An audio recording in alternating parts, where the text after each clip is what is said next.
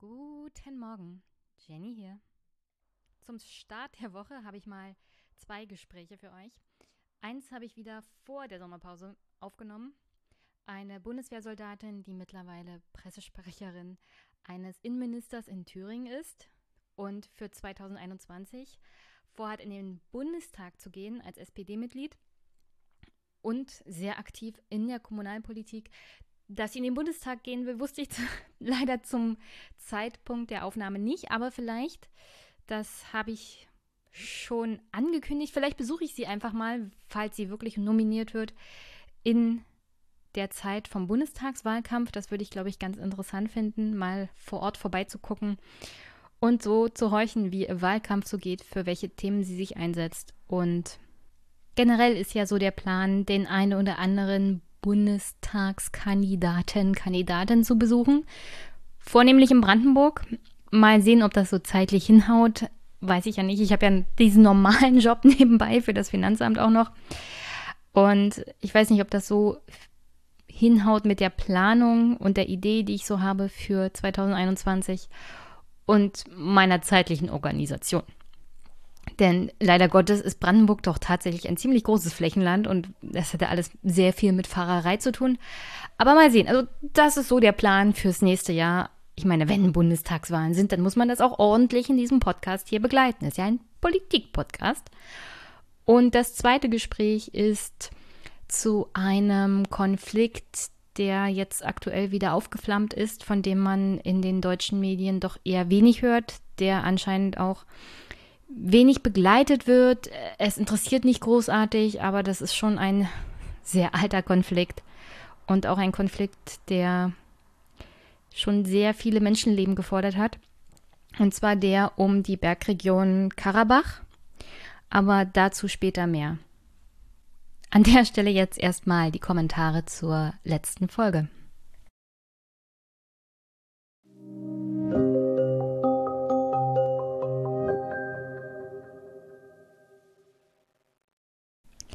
Erstmal eine Antwort von David auf meine Frage, wie das denn so ist mit den Pufferzeiten dieser privaten Bahn. Und zwar, kurzer Kommentar, Nachtrag von der letzten Sendung. Du hattest wegen den fünf Minuten Pufferzeit bei den privaten Bahnenunternehmen nachgefragt.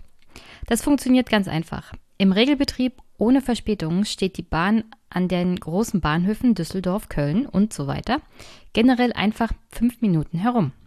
Das ist eingeplant, man fährt vermutlich zwischendrin einfach ein wenig schneller und kann damit den alten Takt erhalten.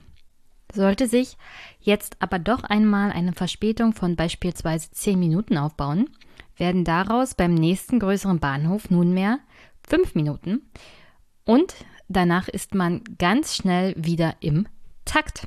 Herzlichen Dank, David, dass diese Frage für mich beantwortet wurde. Und Christoph hat mir nochmal geschrieben zum Thema Identität.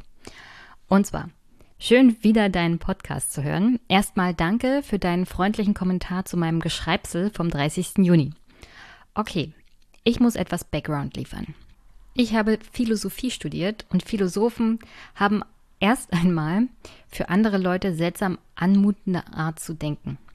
Sie betrachten die Begriffe, mit denen wir denken, als Begriffe. Das heißt, sie denken darüber nach, was die Begriffe als solche bedeuten, völlig unabhängig davon, was sie in irgendeinem Kontext bedeuten. Beim Begriff Identität stelle ich so fest, dass dieser Begriff Sachen meint, die sich in der Zeit nicht verändern. Was identisch bleibt, ändert sich nicht. Was sich verändert, ist nicht länger mit sich selbst identisch. Nun, ich denke, dass alle politisch wichtigen Dinge historische Dinge sind. Sie ändern sich also. Sie haben eine Geschichte und ändern sich in dieser Geschichte. Den Begriff Identität nun für Dinge zu verwenden, die einem permanenten Wandel unterworfen sind, ist also merkwürdig. Man verwendet den Begriff, der von einer Wortbedeutung her Veränderung ausschließt, für Sachverhalte, die sich ständig verändern und die nur aus ihrer Geschichte heraus verständlich werden. In deiner Antwort auf meinen Kommentar ist mir diese Merkwürdigkeit genauso ins Auge gesprungen. Du verwendest Geschichte und Identität fast synonym. Die Völker Europas haben zwar eine gemeinsame Geschichte, jedoch in dieser Geschichte sehr unterschiedliche Schicksale erlebt. Die einen waren Opfer, andere grausame Täter in wechselnden Konstellationen. Sie haben also jedes für sich einen anderen Blick auf diese gemeinsame Geschichte. Will man Verständigung erreichen, braucht es ein Bewusstsein für diese wechselvolle Geschichte. Diese jeweils unterschiedlichen Blicke auf die europäische Geschichte, nun die jeweilige Identität zu nennen, kann man zwar machen, jedoch revoltiert dabei in mir der Philosoph. Ich möchte daher anregen, dafür vielleicht bessere, dynamischere Begriffe zu verwenden. Ich hoffe, ich habe etwas zur Klärung beigetragen und die Sache nicht vollends verwirrt. Uff, schon wieder ein langer Sermon. Entschuldigung, kein Problem. Christoph, ich freue mich ja, dass du das so geschrieben hast. Mein Problem ist halt, was ist denn der richtige Begriff?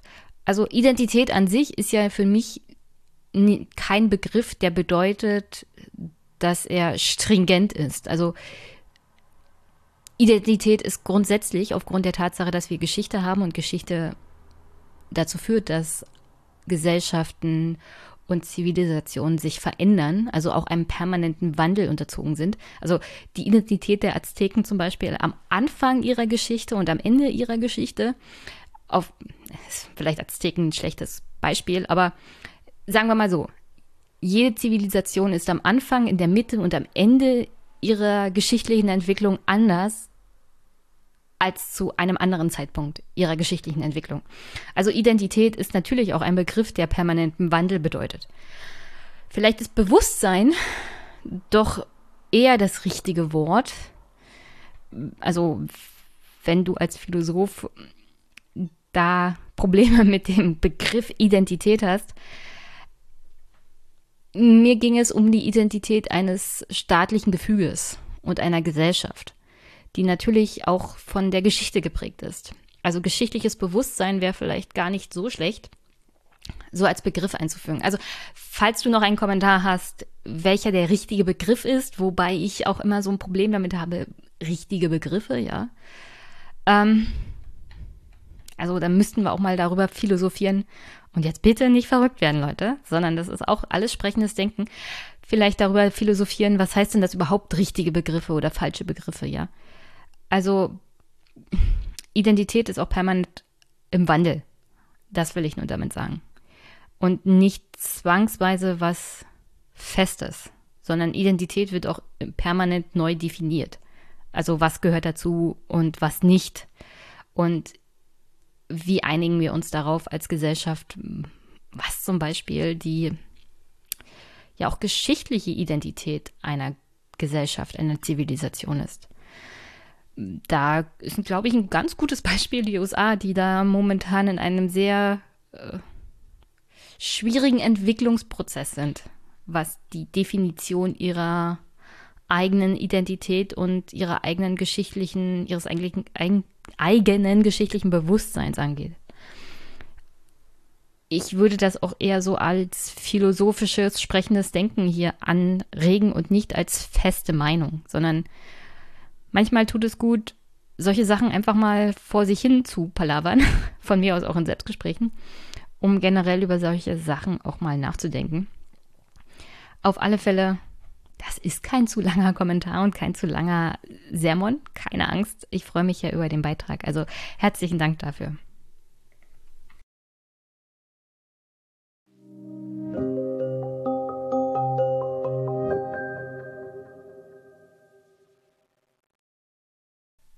Und hier hört ihr gleich im Anschluss das Gespräch, das ich mit Anne Bresam vor circa einem Monat geführt habe. Unter anderem über ihre Tätigkeit als Sprecherin im Ministerium für Inneres und Kommunales in Thüringen. Sie ist SPD-Politikerin, Frau Oberleutnant, also haben wir auch über ihre Bundeswehrerfahrungen gesprochen. Sie ist Kommunalpolitikerin und ist mittlerweile von Nordthüringen, also der SPD Nordthüringen, für ein Mandat für den Bundestag vorgeschlagen worden. Sie kandidiert damit 2021 im Wahlkampf. Und wie ich angedeutet habe, ich werde mal versuchen, sie vor Ort zu besuchen. Ich denke mal, das wird in Ordnung gehen. Auf Twitter hat sie jedenfalls schon grünes Licht signalisiert. Aber noch eine negative Nachricht, die in den letzten Tagen wegen Anne rumgegangen ist. Und zwar wurde sie während eines Jogging Ausflugs sexuell belästigt. Und das ist schon schlimm genug. Aber die Reaktion, die da auf Twitter kam, sagen wir es mal, es war vor allem Gehässigkeit und unschöne Dinge, die dann auf ihren Tweet hin kommentiert wurden. Insofern hat sie hier von meiner Seite aus auch alle moralische Unterstützung. Ich hoffe, dass die Täter oder der Täter schnell gefunden werden und dass sie sich davon nicht unterkriegen lässt. Das erlebt, glaube ich, keine Frau sehr gerne und wünsche ihr an der Stelle alles Gute und viel Kraft und hoffe, dass sie da gut durchkommt. Ja, das war jetzt keine besonders gute Überleitung, nicht sehr happy, aber das Thema wollte ich hier noch aufgreifen bzw. euch darüber informieren, mit wem wir es denn jetzt gleich im Anschluss zu tun haben. Anne ist eine sehr taffe Frau und ich fand es ganz interessant und auch sehr nett, mit ihr mal über die verschiedensten Sachen zu reden. Und ich hoffe, ihr genießt das Gespräch jetzt beim Hören. Es hat mir jedenfalls sehr viel Spaß gemacht, es aufzunehmen.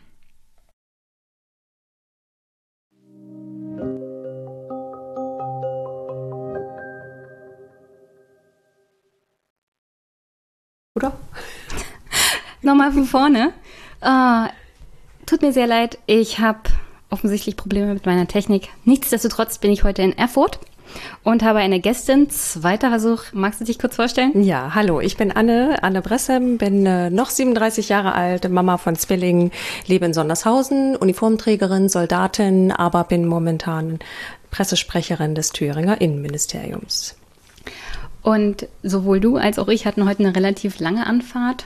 Also beziehungsweise ich komme aus Karlau drei Stunden her und du hattest heute noch Innenministerkonferenz. Ja, Wie die letzten so? drei, ja, die letzten, Entschuldigung, die letzten drei Tage Innenministerkonferenz waren sehr intensiv, aber am Ende sehr erfolgreich. Wir gehen ja guter Dinge in das Wochenende. Hoffentlich wird es ein entspanntes Wochenende. Das hoffe ich auch, ja. ich bin dir schon eine Weile auf Twitter gefolgt und mhm. habe immer mal interessiert geguckt und auch Artikel verfolgt, wo du dich geäußert hast, weil du bist Bundeswehrsoldatin. Richtig. Und hast dich unter anderem auch kritisch zum Verhältnis deiner eigenen Partei, die SPD, ja. zu Soldatinnen und Soldaten, also Bundeswehr so generell schon geäußert. Mhm. Fangen wir mal damit an. Wie bist du denn darauf gekommen, in die Bundeswehr zu gehen? Ja, also tatsächlich hätte ich die Idee als solches vor oh, fast 20 Jahren, ich muss kurz rechnen, ja, äh, nicht gehabt. Ähm, denn äh, zu dem Zeitpunkt war die Bundeswehr noch nicht äh, für Frauen im aktiven Dienst an der Waffe geöffnet. Das ähm, ja, passierte erst im Zuge eines äh, Urteils, dann im ja, ich meine, im Januar 2001 war das äh, allen Frauen freigestellt. Ich bin dann äh, im September hinzugestoßen, aber der Anreger oder die Idee kam tatsächlich äh, von meinem Vater erstmal zu probieren. Erstmal dachte ich, oh je, was kommt da auf mich zu? Habe das Assessment Center in Köln gemacht und ähm, bin im September, wie ich es eben schon sagte, ähm, ja, oder habe meinen Dienst angetreten am 3. September 2001 und befand mich dann in einer sehr neuen, äh, für mich doch sehr ungewöhnlichen Welt, äh, die ich auch erstmal beschnuppern musste, bin ich ganz ehrlich. Aber es hat sich am Ende für mich im Rahmen einer, äh, wir nennen das, damals war das so eine Zeit, Probezeit, wie wir das so im normalen Deutsch auch sagen. Und die Zeit hat mir gezeigt, ähm, dass es sicherlich sehr hart sein kann, auf jeden Fall. Also gerade als eine der ersten Frauen, und das äh, unterstreiche ich auch heute nach all den Jahren immer wieder, aber das Besondere oder der besondere Moment äh, oder das besondere Gefühl ist für mich die Kameradschaft, die für mich so einzigartig ist, ähm, die ich nie wieder im Zivilleben gefunden habe. Äh, das ist ja etwas so Besonderes. Ähm, das Gefühl trägt mich auch durch schwere Zeiten und das bleibt und ist äh, so emotional in mir, in mir verhaftet, ähm, dass ich auch, wenn ich jetzt mal momentan keine Uniform trage, ähm, nach wie vor unglaublich stolz auf ja, meinen Beruf bin. Ist ja ganz schön ungewöhnlich, dass der Vater einen dazu ermutigt. Ja, ja. Soldatin zu werden. War er, war er selber äh, in der Bundeswehr oder, in, naja, ich glaube. Ja, genau, genau. Wir reden darüber, dass er äh, nicht ganz freiwillig äh, zu seiner Zeit Soldat mhm. war. Also er hätte jetzt aus seinen persönlichen Erfahrungen mir davor, also mir vielleicht nicht unbedingt zugeraten. Also er wäre in der NVA dann gewesen. Richtig, mhm. genau. Ähm, aber das, da reden wir ja über ganz andere äh, Zustände, ganz andere Zeiten und ähm, er kannte junge Menschen aus seinem Umfeld, ähm, aus seinem beruflichen Umfeld, die ähm, später ausgeschieden sind und dann bei ihm gearbeitet haben oder auch aus dem privaten Umfeld. Ja, und hat dann einfach gesagt, Mensch, ähm, Anne, jetzt ist die Bundeswehr oder öffnet sich für Frauen, willst du es nicht mal probieren? Und tatsächlich habe ich das gemacht und bin geblieben. Ja. Was hatten dir die Bundeswehr ermöglicht? Vieles, muss ich sagen. Also zum einen hat sie mir das Gefühl, von dem ich eben schon sprach, ermöglicht, es überhaupt kennenzulernen, die Kameradschaft. Zum anderen habe ich ähm, unwahrscheinlich viele Standorte kennengelernt. Ich habe äh, studiert, habe Politikwissenschaften an der Helmut Schmidt Universität in Hamburg studiert. Ähm, das war eine ja sehr großartige Zeit, kann ich nur sagen. Danach bin ich in die eigentlich militärische Ausbildung gegangen, auch ein, habe einen ja, Werdegang absolviert, der heute im Rückblick, äh, Rückblick mein herausforderndster war. Also ich bin ausgebildet worden zur Jäger, zur, ja, jetzt darf ich ja sagen Jägerleitoffizierin. Damals äh, gab es das noch nicht, also dass wir über Offizierinnen sprechen. Deswegen stolper ich da immer mal noch drüber. Lege aber großen Wert darauf, dass ich auch so angesprochen werde. Was ist das? Ähm, das ist so etwas ähnliches wie den Flugsicherungsdienst. Das heißt, das, was Flugzeuge ähm, in der Luft machen, Kampfflugzeuge, Luftkampf. Luftkampf muss geleitet werden und das habe ich gelernt in Erntebrück. Das liegt ja, zwischen Siegen und Marburg. Auch sehr ländlich, ähnlich idyllisch äh, wie Sondershausen, meine Heimatstadt. da schwingt ein bisschen Kritik mit, die, äh, ja, über die man schmunzeln kann. Ähm, eine sehr, sehr harte Ausbildung. Ähm, weil unglaublich anstrengend, eine hohe, zu meiner Zeit damals noch eine hohe Durchfallerquote. Ähm, ja, und da bin ich heute unwahrscheinlich stolz drauf, dass ich das geschafft habe, auch wenn ich am Ende jetzt äh, nicht mehr aktiv in diesem Bereich bin. Bin ja seit Ewigkeiten schon gefühlt jetzt Pressesprecherin oder in dem Bereich der Presse- und Öffentlichkeitsarbeit. Aber ähm, ja, an die Zeit erinnere ich mich auch gerne zurück. Du hast gesagt, du bist eigentlich noch Offizierin. Mhm eigentlich noch Uniformsträgerin. Ja. Wie funktioniert das? Also du bist mhm. Pressesprecherin mhm. hier im Innenministerium mhm. des Landes Thüringen, mhm, genau. aber gleichzeitig noch Soldatin. Richtig, genau. Also wie muss ich mir das rechtlich vorstellen? Ja, im äh, Beamtendeutsch in Anführungsstrichen würde man das, äh, oder heißt es Abordnung. Im Bundeswehrdeutsch ist es eine Kommandierung. Das heißt, der, äh, das Thüringer Innenministerium hat direkt im Verteidigungsministerium nachgefragt, ob, ich sage es jetzt ganz platt, ähm, ob ich zur Verfügung stehe für eine Dienstleistung, nämlich eben diese, über die wir jetzt hier sprechen. Und das hat der Staatssekretär befürwortet und so bin ich jetzt seit 1.4. in Erfurt. Und tatsächlich könnte ich, wenn ich wollte, natürlich auch meine Uniform tragen. Ähm, vielleicht mache ich das demnächst auch mal. Weil du dann kostenlos Bahn fahren darfst. Dafür würde ich es jetzt nicht nutzen, nein, um meine. das, das, ist ein schöner Nebeneffekt, ja, ja, die genau. ich jetzt nutzen muss. äh, nee, um meinen Kollegen zu zeigen, äh, was ich üblicherweise ähm, ja trage täglich. was hältst du denn von dieser Regelung, dass Bundeswehrsoldatinnen und Soldaten jetzt in Uniform auch kostenlos Bahn fahren mhm. dürfen?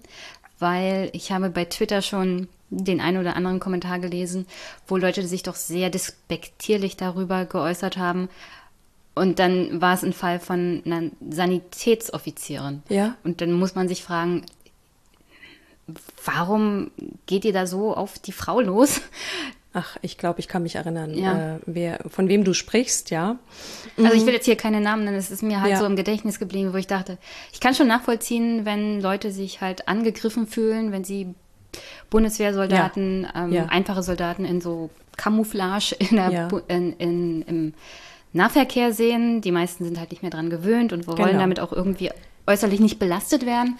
Mhm. Aber wenn ich halt äh, Offizierin sehe, die im Zug sitzt und eigentlich Sanitätsoffizierin ist, dann stellt sich für mich die Frage, na, wollt ihr nicht, dass Sanitätsoffiziere mhm in der Bundeswehr sind oder was ist jetzt euer Problem?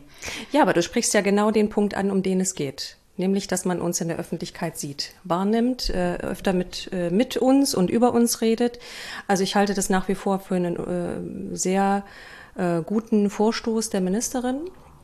Für manchen Soldaten ist das oder Soldatin ist das ähm, eine erhebliche Erleichterung, kann ich dir sagen. Also ich bin jede, jede Woche gependelt und es ist einfach angenehm, dafür kein Geld mehr äh, ausgeben hm. zu müssen. Und ähm, natürlich steht man immer mal im Fokus, wenn man die Uniform anhat. Ähm, und dann kommt der eine oder andere vielleicht auf einen zu. Ich habe durchweg positive Erfahrungen gemacht. Bis jetzt keine einzig negative. Ähm, ich mache es ähm, aktuell jetzt nicht so oft, weil die Notwendigkeit nicht vorhanden ist. Aber jetzt an meiner letzten Dienststelle oder in meiner letzten Dienststelle in Berlin, ja, bin ich äh, wöchentlich dann auch so gependelt in Uniform. Und das ist ja auch ein Statement. Ja, also ich sehe, mir fällt es ja selber auch auf, dass ich mittlerweile sehr viele Soldaten in Uniform an Bahnhöfen sehe. Und natürlich kann man äh, darüber streiten, aber darum geht es eben auch. Es, es, es löst eine äh, Debatte aus und das ist gut. Das ist ein guter Vorstoß. Die Ministerin hat hier etwas äh, Wohltuendes äh, für die Soldaten auf den Weg gebracht und in der Gesellschaft eine Debatte ausgelöst. Hm. Begrüße ich. Was würdest du zu Leuten sagen, die meinen, Soldaten sind Mörder? Ja, ist ja nicht das erste Mal, dass ähm, man oder ich auch einen kritischen Diskurs ertragen muss. Der begleitet mich, kann ich sagen, seit meiner, ja, seit, seit meinem Dienstantritt. Sicherlich vor dem Hintergrund auch einmal mehr, weil ich Frau bin und man nicht nachvollziehen konnte, wie kann denn jetzt so eine junge Frau sich ähm, in so ein, in, in so ein Berufsumfeld begeben, auch vor allen Dingen bei der ähm, Männerstärke, Mannstärke. Ähm, Mannschaftsstärke. Ja, genau. Also das, ist eine ja, interessante Frage, aber man muss diskutieren und am Ende muss mein Gegenüber aus meiner Perspektive meine Meinung nicht unbedingt teilen, aber wir müssen uns unterhalten können ordentlich darüber, was du auch gerade formuliert hast, trifft natürlich. Das ist äh, emotional. Da sind wir auch beispielsweise bei der Debatte, die momentan aktuell auch geführt wird. Also, dass man Uniformträgern etwas unterstellt äh, und einen Generalverdacht erzeugt. Das hm. löst etwas in uns aus. Ich habe das jetzt eben auch auf der äh, Pressekonferenz der Innenministerkonferenz ähm, als äh, Statement wahrgenommen dass es auch Unsicherheit bei den, bei den, ob das jetzt Polizisten sind oder Soldaten auslöst. Ähm, denn wir brauchen den Rückhalt erstens der Gesellschaft, der Politik so oder so. Ja, ähm, ja es ist äh, gut, dass man sicherlich über uns spricht, aber es ist ganz wichtig, äh, mit uns zu reden. Das ist immer so meine Devise. Und äh, bei dem, bei der Debatte, über die wir jetzt gerade, die ich jetzt gerade, Entschuldigung, angesprochen habe, ähm, habe ich das Gefühl, dass mehr über uns anstatt mit uns gesprochen wird. Und vor allen Dingen die be ja, besagte Person, weiß ich nicht, ob sie sich schon so oft äh, mit Soldatinnen und Soldaten unterhalten hat, aber mich hat's, ich kann nur davon ausgehen, äh, was es bei mir ausgelöst hat, mich hat's mhm. getroffen. Persönlich getroffen und auch äh, emotional, weil es ähm, äh, unnötig ist, über, ähm, ich sag mal, auf der Ebene oder auf dem Niveau zu diskutieren, über ein gesellschaftliches Problem, wenn wir jetzt dabei äh, bei dem Thema sind, Rassismus in der Gesellschaft, finde ich gut, dass wir darüber reden. Der äh, existiert. Äh, es gibt auch Begriffe wie Alltagsrassismus. Das existiert definitiv, aber es auf Berufsgruppen zu beschränken, halte ich für schwierig. Oder diese Debatte allein auf fokussiert auf äh, Berufsgruppen zu führen, halte ich für sehr, hm. sehr schwierig. Ja. Dazu würde ich gerne nochmal ja. zurückkommen. Aber ähm, wie gesagt, diese Vorwürfe, mhm. Soldaten sind Mörder. Im Kern geht es ja dann um die Frage, brauchen wir die Bundeswehr überhaupt noch? Und ja.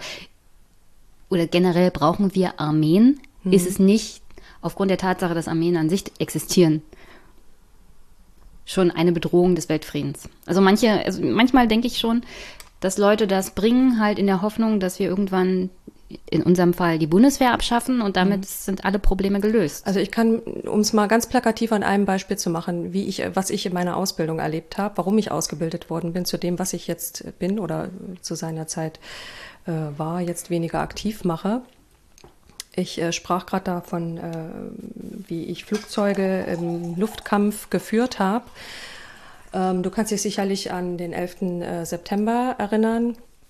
Im Nachgang dazu wurde ein Flug ähm, oder ein, ein ja, das ist mir übrigens auch aufgefallen, dass du, am zwei, dass du in 2001 mhm. sozusagen deine Ausbildung als Soldatin ja. angefangen hast. Mhm.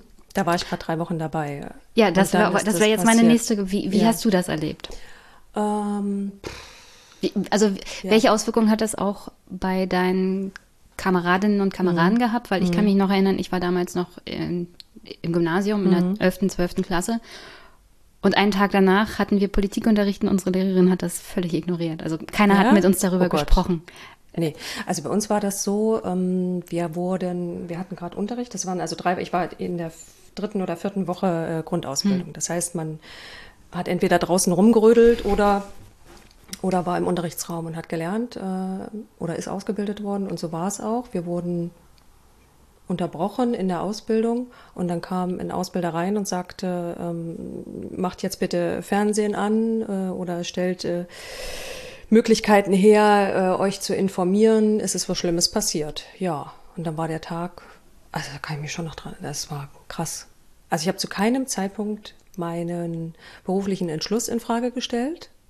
Das hörte ich auch oft, ob ich da irgendwie drüber nachgedacht hätte. Ich, so also Gespräche gab es dann auch im, im Umfeld, ähm, weil man ja schon davon ausgehen könnte, konnte, auch damals schon zu dem Zeitpunkt, dass das äh, ja ein, ein, doch auch ein sicherheitspolitisches äh, Thema werden mhm. könnte. Das hat uns damals sehr beschäftigt. Ich weiß, dann war von jetzt auf gleich äh, die Ausbildung beendet. Wir durften ähm, uns mit Familie verbinden und ähm, ja zu uns zusammenrufen, auch emotional. Aber am Ende, ja, ging es am nächsten Tag auch weiter. Aber wir haben darüber gesprochen. Also es ist, gab zu keinem Zeitpunkt, ich hatte nie den, nie den Eindruck, dass man nicht über so etwas redet. Ja, vielleicht merkwürdig, eine das was du Politiklehrerin. Ja. Also gerade, ich meine, das war ja ein wahnsinnig einschneidendes Erlebnis. Ja, es war, also ich kann also, mich noch genau daran erinnern, wie ich zur Schule kam und ja. tatsächlich eine Bildzeitung vorher gekauft ja. habe, was man ja eigentlich nicht tun sollte. Aber ich habe eine gekauft, weil keine Ahnung. Ja. Es war eine der ersten Zeitungen, die darüber berichtet hat und mhm. der Kiosk, den der in der Zeit aufhat, hatte jetzt nicht so viel Auswahl.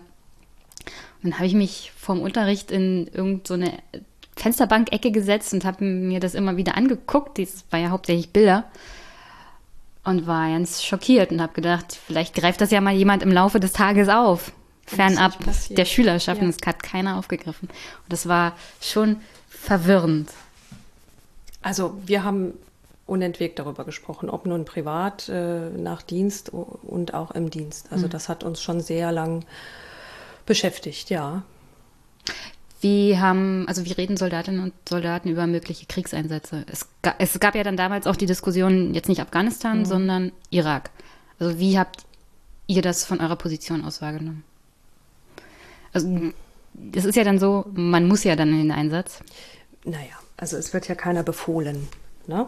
Ähm, es gibt eine sicherlich grundsätzliche Bereitschaft. Mhm. Ähm, die liegt dem Beruf einfach zugrunde. Also mittlerweile sicherlich gab es ähm, zu meiner äh, Anfangszeit noch Phasen, in denen ähm, es nicht zum Alltag gehörte oder auch nicht unbedingt in, in eine Laufbahn äh, in den Einsatz zu gehen.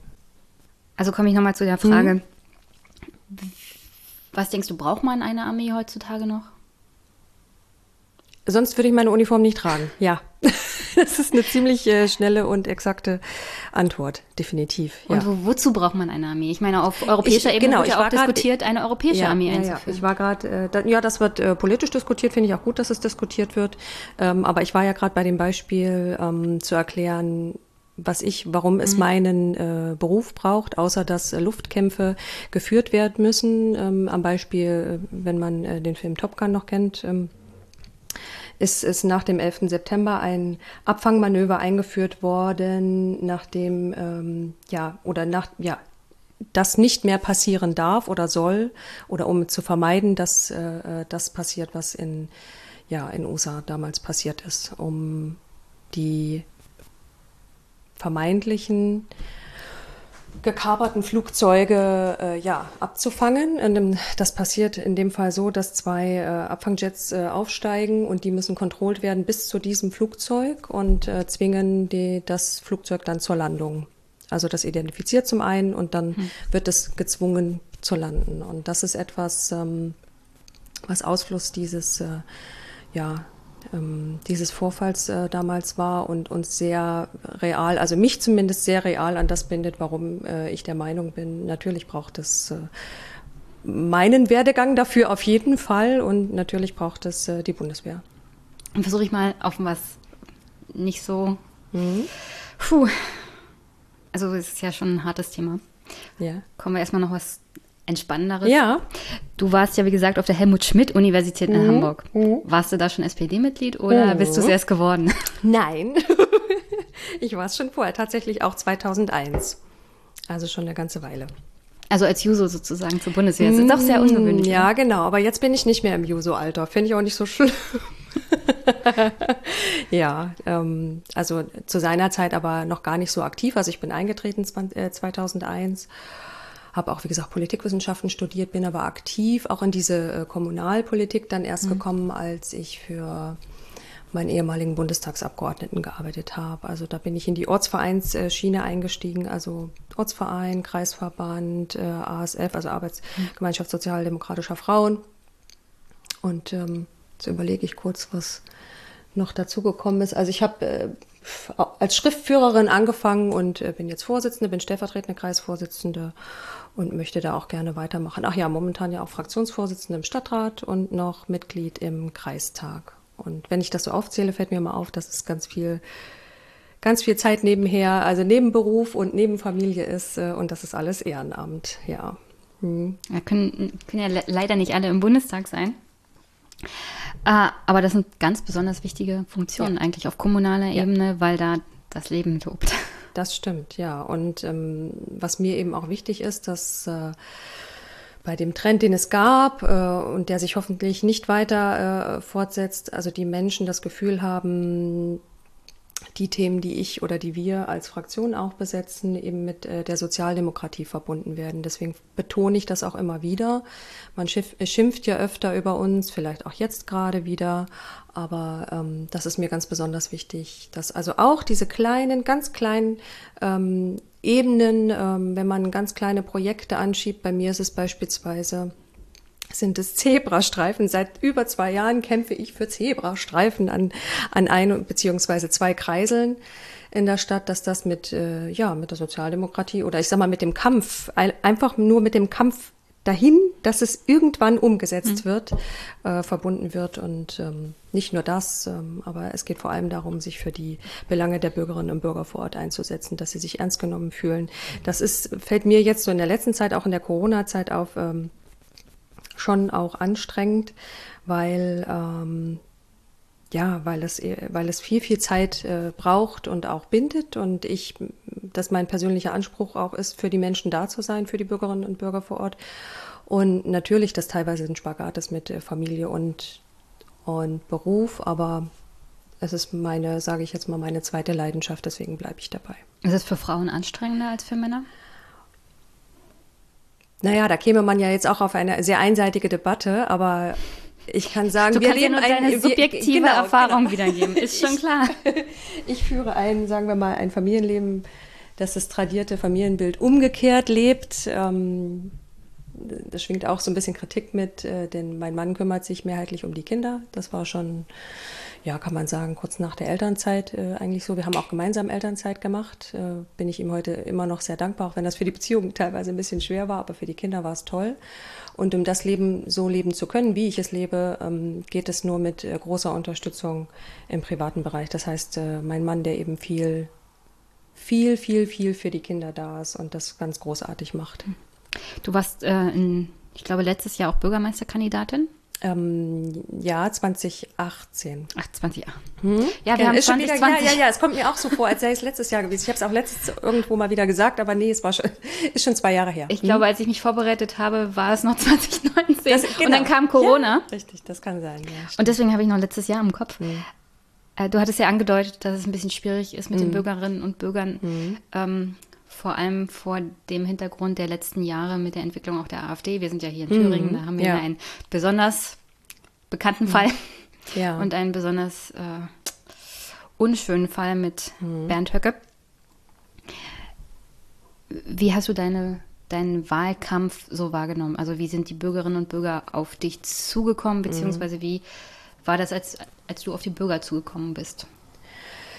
Also, also ich, diese Frustration, die ja, ja genau. also oft ist, auch in den Medien wiedergegeben ja, wird, ja. war die auch spürbar, als du angetreten ja, bist? Ja, auf jeden Fall, natürlich. Also überhaupt erst mal so in der Öffentlichkeit, in der, ich sag kommunalpolitischen Öffentlichkeit zu stehen. Ich war zu dem Zeitpunkt noch kein Stadtrats- und kein äh, Kreistagsmitglied, was heute gesehen äh, vor dem Hintergrund dann schon auch mutig war. Wobei der aktuelle Bürgermeister hatte äh, gänzlich, also hatte überhaupt gar keinen politischen Hintergrund.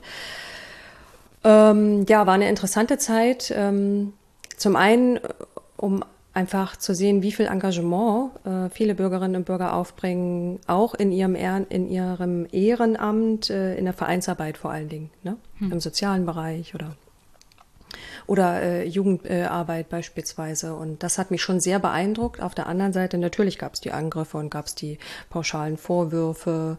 Äh, zu seiner Zeit habe ich oft bin ich oft für die für für ja in, in fast jedem Termin für Entwicklungen innerhalb der Bundes-SPD abgestraft worden. Äh, es hieß, ja, wir würden dich ja wählen, du bist nett, bist von hier, aber tut mir leid, ähm, für das, was da im Bund läuft, äh, eben nicht. Ja, und aber das ähm, ist so ein bisschen, halte ich auch für schwierig. Ähm, was stört denn die Menschen, mit denen du kommuniziert hast, am meisten an der Bundes-SPD? Weil im Großen und Ganzen muss man ja sagen, was Sozialpolitik ja. angeht, scheinen ja. sich ja in die richtige Richtung ja, zu bewegen. Genau, richtig, ja.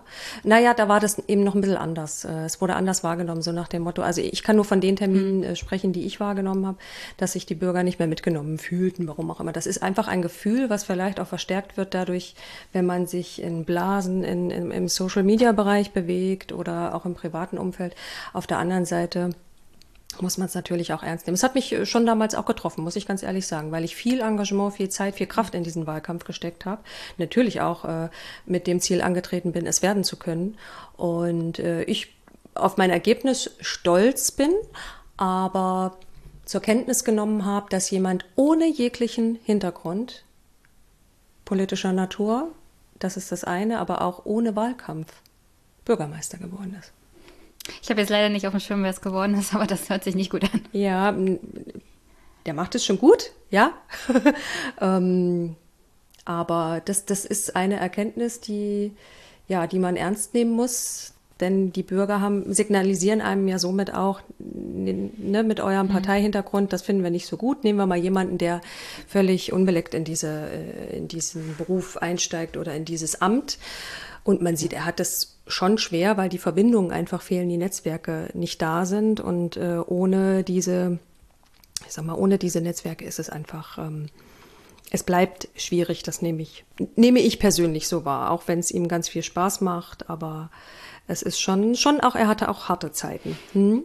Das wäre vielleicht manchmal einfacher, wenn man äh, ja dann den dementsprechenden Hintergrund auch mitbringt und ähm, Hilfe aus Berlin oder aus dem Land bekommt. Ja. Ja, ich hatte gestern noch ein Gespräch mit André Hahn von den Linken im mhm. Bundestag. Der mhm. ist ja auch kommunalpolitisch noch sehr ja. engagiert und ja. der hat dann davon geschildert, wie viele Vorteile es auch bringt, wenn ja. man einen Bundestagsabgeordneten auch hat, der noch in der Region verankert ist, sogar noch mhm. kommunalpolitisch aktiv ist, ja. weil es dann irgendwie passiert, dass doch eine Anfrage durch den Bundestagsabgeordneten beim Landrat oder auch im ja. Bundestag auf einmal dazu führt, dass Dinge schneller gehen. Also wir sind zum Beispiel momentan in der misslichen Lage, ähm, wir haben keinen, ähm, also unser, mein ehemaliger Bundestagsabgeordneter hat es nicht nochmal ähm, in den Bundestag geschafft. Also wir haben einen äh, ganz tollen ähm, Betreuungsbundestagsabgeordneten, sage ich jetzt mal. Also das, ähm, unser Wahlkreis wird von ihm mitbetreut. Das macht er ganz gut. Aber das fehlt schon beispielsweise nur mal um eben einfach Verbindungen, äh, schnelle Verbindungen auch nach Berlin zu haben und einen Einsatz für ja, für Projekte, für Maßnahmen, Vereine zu unterstützen. Das ist, ähm, das ist momentan ein bisschen schade, ja. Deswegen arbeiten wir daran, dass das anders wird in Zukunft. Nächstes Jahr sind ja Bundestagswahlen. Oh ja, oh, erinnere mich dran. Schon wieder die Zeit verflogen, um ja, Gottes Willen. Genau, genau. Als, Kommunalpolit mhm. als Kommunalpolitikerin, was würdest du sagen? Was sind aktuell so die größten Probleme, denen du dich stellen musst, außer vielleicht Frustration bei den Bürgerinnen und Bürgern? Also, mhm. wo würdest du sagen, würdest du dir wünschen, dass der Bund mehr tut für die Kommunen? Oh, also wenn du ja, jetzt gut, eine Wunschliste mal, äh, wenn ich jetzt davon ausgehe, wie es gerade aktuell läuft, ähm, ich habe schon das Gefühl, dass der Bund sich aktuell in Bezug auf äh, Corona oder die Nachwehen von Corona mhm. oder Auswirkungen von Corona, äh, Corona ähm, viel tut, wenn ich an das Wort Wumms denke. Ja, also das ist de facto so, nehme ich so wahr. Ähm, deswegen möchte ich den Bund äh, auch an dieser Stelle jetzt nicht kritisieren die Menschen, merke ich, haben oder kommen jetzt gerade wieder in eine Zeit, in der sie äh, sich erholen. In dieser Corona-Phase äh, sprach ich eben schon mal an, war es insofern sehr anstrengend, weil ich hochemotionale Gespräche geführt habe mit Menschen, die an ihre Existenz äh, ja oder Angst haben, ähm, Angst hatten zu seiner Zeit, ähm, dass äh, die Existenz in Gefahr gerät. Also das ist etwas, was mich sehr berührt hat. Und ähm, da war ich ja parallel sehr aktiv, ihm einfach, ich sage mal, erstens zu beruhigen, zweitens dazu beizutragen, dass wir Lösungen finden das ist etwas, das hat mich jetzt während dieser Zeit sehr berührt und was mich auch einmal mehr darin bestärkt, weiterhin so aktiv, auch kommunalpolitisch zu bleiben und ähm, da zuverlässig auch zu bleiben in Zukunft. Also die Leute verlassen sich auf uns, wenn sie uns wählen, ja. Und ähm, ja, jetzt hoffe ich einfach, dass es äh, nach diesen, äh, nach dieser Zeit, oder wir sind ja noch nicht durch, Corona ist nicht vorbei, aber dass wir im Nachgang jetzt langsam Erholung äh, in vielen Bereichen erzielen, ja, erfahren. Drücken wir mal die Daumen und ja. dass es im Herbst nicht noch zu einer zweiten Welle kommt. Das wäre ja das Schlimmste. Mhm. Ich komme mal zurück zu dem Thema, weswegen ich eigentlich hier bin. Mhm. Und das ist auch die Sichtbarkeit von Soldatinnen und Soldaten, mhm. von Polizisten vielleicht ja. auch und Polizistinnen. Ja, genau. In der Gesellschaft, in der Öffentlichkeit. Und ich habe mir mal die Berufsgruppen im Bundestag zum Beispiel rausgesucht. Wir haben ja jetzt mittlerweile 709 Abgeordnete. Ja. Und das sieht nicht so aus, als ob es weniger werden. Mhm. Das mit der Wahlrechtsreform auf Bundesebene sieht momentan nicht so gut aus. Vielleicht kann es ja noch klappen, aber momentan. Mhm. Wir haben 101, 152 Juristen im Bundestag, mhm. 35 Lehrer, 115 Wirtschaftswissenschaftler. 25 mhm. Soziologen, 29 Naturwissenschaftler, wow. eine davon ist Frau Merkel. Gut, gut recherchiert. Wir haben 150 Polito 115 mhm. Politologen mhm. und 10 Polizisten. Okay. Sechs davon sind bei der AfD. Ja. Und wenn wir uns das mit den Soldaten mal angucken, selbst bei der CDU-CSU-Fraktion gibt es nur zwei ehemalige mhm. Berufssoldaten ja. und einen ehemaligen Polizisten. Die SPD hat aktuell keinen einzigen Ex-Soldaten mhm. in, in der Fraktion. Mhm. Und bei FDP, Linken und Grünen sieht es jetzt auch nicht viel besser aus. Ich ja. weiß, dass die Grünen zum Beispiel auch eine Polizistin in ja, ihrer Fraktion genau. haben. Mhm. War das mal anders, dass Polizisten und Soldaten doch mehr als zehn Leute im Bundestag waren? Und würdest du es wichtig finden, dass auch diese Berufsgruppe mehr vertreten ist? Auf jeden Fall. Ähm, dafür streite ich ja auch. Also wenn man mein äh, Twitter-Profil oder meine Beiträge äh, sieht, dann äh, ist, glaube ich, äh, relativ schnell klar, worum es mir geht. Ähm, das ist mein persönliches Anliegen, ähm, dafür zu werben. Zum einen natürlich äh, innerhalb der Partei die Sensibilität, Sensibilität dafür herzustellen, denn ich habe so ein bisschen das Gefühl, dass man das auch über vielleicht eine gewisse Zeit gar nicht wahrgenommen hat. Ähm, das ist mir ganz besonders wichtig, äh, auch zu betonen, ja, Sozialdemokratin in Uniform zu sein, auch wenn es ähm, der ein oder andere schwierig findet, ähm, also diese Formulierung schwierig findet, aber ja, genau. Ich stehe dazu und äh, würde mir wünschen, dass wir da perspektivisch etwas mehr werden. Aber da reden wir ja nicht nur über die Bundestagsfraktion, da reden wir ja über sämtliche äh, ja, Gremien. Ne? Das äh, ja, ist mein persönliches Anliegen. Also es gibt äh, tolle ähm, Verteidigungspolitiker, Sicherheits- und Verteidigungspolitiker bei uns auch in der Fraktion, wenn ich von äh, Thomas Hitschler rede oder auch Fritz Felgentreu, Wolfgang Helmich. Äh, aber ich würde mir die etwas größere Nähe äh, wünschen, eben wenn man aus dem Apparat kommt und dementsprechend die ja, die Wünsche, Bedürfnisse, Ideen oder Empfindungen mitbringt hm. in die politische Arbeit. Könnte es sein, dass die Ablehnung gegenüber Polizei und Bundeswehr vielleicht auch zunimmt durch die Tatsache, dass doch so viele hm. Polizisten und Soldaten auch vermehrt in der AfD in hohen Posten sind? Also erstens äh, nehme ich keine Ablehnung ähm, innerhalb meiner Partei mir gegenüber als Uniformträgerin mhm. wahr. Klar, wir streiten uns, also auch mit den Jusos streite ich mich über Hintergründe oder auch die jüngste Debatte. Aber eine grundsätzliche Ablehnung nehme ich nicht wahr, eher andersrum. Also durch äh, Dadurch, dass ich Öffentlichkeit für das, her äh, für das Thema herstelle, empfinde ich es eher so, als dass wir jetzt tatsächlich in eine, wenn auch kleine, Debatte einsteigen. Aber es gab vor einiger Zeit einen Spiegelartikel, in dem ich äh, erwähnt war. Da war ich ganz gerührt, weil sich auf einmal auch ein, ein, ein General aus Österreich äh, gemeldet hat, ähm, auch mit dem parteipolitischen Hintergrund und äh, mir so Mut zugesprochen hat, weiterzumachen, dass er sich das für, für seine Verhältnisse vor Ort auch wünscht und also ehrlich gesagt war ich, ich war da ganz gerührt und auch, dass sich äh, innerhalb der Bundeswehr, also dass Soldaten mich angeschrieben haben, auch über meine dienstliche äh, ähm, Mailadresse sich freuen, dass ich da so offen nach, äh, also überhaupt, dass man sagt, dass du, dass du da so offen mit umgehst. Natürlich, klar, warum denn nicht? Aber äh, die sich dann auch dazu bekannt haben und sich mehr Einsatz noch wünschen. Ja, das finde ich gut. Das hat mir gezeigt, dass es ein Thema ist, an dem gearbeitet werden muss über das wir reden müssen und äh, deswegen bleibe ich da weiterhin dran, ja. Und ich würde mir natürlich wünschen, klar, dass es mehr werden. Ü in sämtlichen Gremien, nicht nur in der Bundestagsfraktion. Was würdest du sagen, hast du schon mal negative Erfahrungen gemacht mit SPD- oder Juso-Mitgliedern, mhm. die dich gefragt haben, hm, muss das denn mit der Uniform sein? Oder ja. musst du denn sagen, ich bin Sozialdemokratin in Uniform? Also ja, also ich mache eher die Erfahrung, dass äh, man sich vor dem Gespräch mit mir scheut. Das lasse ich jetzt einfach mal stehen. Ja, das musst du die Jusos fragen. äh, ich habe mehrfach Angebote gemacht. Ob ich das jetzt öffentlich formuliere oder auch nicht öffentlich, mhm. habe ich mehrfach äh, gemacht. Ich nehme nicht wahr, dass ähm, offen auf uns zugegangen wird. Es gab auch vor, vor, ich weiß gar nicht mehr, wann das genau war, äh, also vor geraumer Zeit eine Debatte über Jugendoffiziere. Und ähm, was ich da an Äußerungen auch aus ja, anderen Landesverbänden, Juso-Landesverbänden, mhm gelesen, gesehen, gehört habe. Also ich, ähm, ja. Also Jugendoffiziere war, raus aus der Schule, sollen keine ja, Werbung machen für. Vor allen Dingen mit welchem Hintergrund. Also es war eine ausschließlich emotional geführte Debatte und was mich an sowas stört, ich meine, man kann ja ähm, ein Stück weit Emotion schwingt immer mit, ja, aber schön bei der, bei den, bei der Faktenlage bleiben, bei der Sache. Und das hat mir in dieser Debatte extremst gefehlt. Und man verursacht damit einen Vertrauensschaden. Also in der Öffentlichkeit nimmt man äh, natürlich die Jusos wahr, aber am Ende ist es die SPD.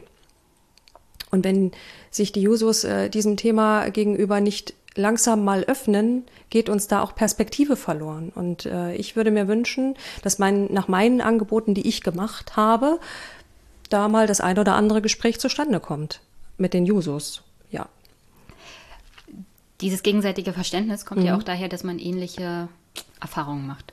Glaubst mhm. du, dass die Abschaffung des Wehrdienstes dazu geführt hat, dass man doch eher äh, weniger Hintergrundwissen über Soldaten an sich hat, Soldatinnen? Naja, da sind also wir eben wieder bei dem Thema, dass die, die Idee ist ja mm, immer, mm, dass die Nähe fehlt. Und weil ja. wir vorhin über die Bahnfahrten gesprochen haben, es ist, es ist, passiert ja genau das im Zuge dessen. Das heißt, es wird über Soldaten gesprochen. Ach, was tragen die für eine Uniform? Gibt es vielleicht unterschiedliche Teilstreitkräfte? Gibt es unterschiedliche Uniformen? Und dass die Leute sich mit dem Berufsbild befassen. Und genau das hat vielleicht gefehlt. Der Wehrdienst ist ausgesetzt, okay, aber ähm, wir müssen auch insgesamt vielleicht noch etwas progressiver mit unserem äh, Beruf der ein oder andere äh, umgehen. Ne? Vielleicht so wie ich es mache, in der Öffentlichkeit auch. Aber man erlebt es beispielsweise auch zunehmend äh, auf Twitter. Das ist meine Erkenntnis. Also zum einen gibt es die Teilstreitkräfte auf Twitter, es gibt mittlerweile die Inspekteure auf ähm, Twitter. Es gibt unwahrscheinlich viele Soldaten, davon geht nicht jeder sehr offen mit seinem beruflichen mhm. Hintergrund äh, um. Aber was ich erlebe, ist, dass wir diskutieren, natürlich auch äh, uns streiten können oder dass sich, äh, dass man, dass es Menschen gibt, die uns nicht, ist doch klar, ist doch nachvollziehbar. Aber man hat das Gefühl, es wird mit uns gesprochen. Und das ist eine Entwicklung, die nehme ich erst, ähm, naja, seit ungefähr so anderthalb bis zwei Jahren war. Und die, das finde ich gut. Ist der Eid vom Bundestag da ein Teil davon, Ja, was du genau. absolut begrüßen Also ich persönlich. Da war ich ja selber dabei, genau. Das hat mich Das ist selber unwahrscheinlich berührt. Und deswegen, also ja, eine ganz wichtige Debatte. Da habe ich mich auch geärgert über einen Beitrag. Also ich äh, persönlich lehne es ab, ja. weil ich finde, Ja, okay. gerade der Ort äh, Bendlerblock als Ort, an dem man auch sein Gelöbnis abgeht, besonders historisch auch wichtig. Deswegen für die Sichtbarkeit Mhm. Naja, ist es war es ja vom- absolut, es war absolut vom, notwendig äh, vor dem Bundestag, genau, das stimmt. Ja. Aber ich fand immer die, aufgrund der Tatsache, was halt im Bendlerblock Mhm. passiert ist, ähm, der Aufstand des 20. Juli Mhm. 1944 und so grundsätzlich auch die Vergangenheit der Bundeswehr, Mhm. der Reichswehr und die Verantwortung, die man da auch getragen hat, als historische Verantwortung auch für Soldatinnen Ja. und Soldaten aus Deutschland, ja. immer als wichtiger, als wenn man halt vor dem Bundestag ist.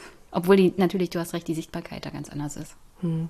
Gut, aber das eine ist das Traditionsverständnis, was äh, ja wir Soldaten ja auch eingeimpft bekommen und ähm, ich mich nie in dieser Nähe irgendwo gesehen habe. Ne- Also das äh, auch immer kritisch äh, besprochen wird. Also ich kann immer nur für meine Dienstzeit sprechen, für das, was ich erlebt habe. Und natürlich auch, ich war in einem Umfeld, ähm, ich sagte ja eben, ich habe Politikwissenschaften studiert, da haben wir natürlich auch kritisch über ähm, ja, beispielsweise dieses historische Verständnis gesprochen oder wenn wir jetzt aktuell wieder über diese Generalverdachtsdebatte sprechen, ist es ja auch immer wieder so ein Vorwurf, der nicht in Richtung, der nicht nur in Richtung der Polizisten geht, sondern eben auch äh, Soldatinnen und Soldaten. Das ist das eine, was wir differenziert ähm, betrachten müssen. Dafür haben wir ähm, ähm, verschiedene Instrumente, damit umzugehen. Aber am Ende ist es äh, natürlich auch eine, eine Debatte, die in der Öffentlichkeit auch geführt werden muss. Und das passiert ja aktuell auch. Aber ich appelliere immer an, an äh, die, die sie führen oder dazu beitragen, eben sachlich zu argumentieren und die Emotionen da äh, rauszunehmen.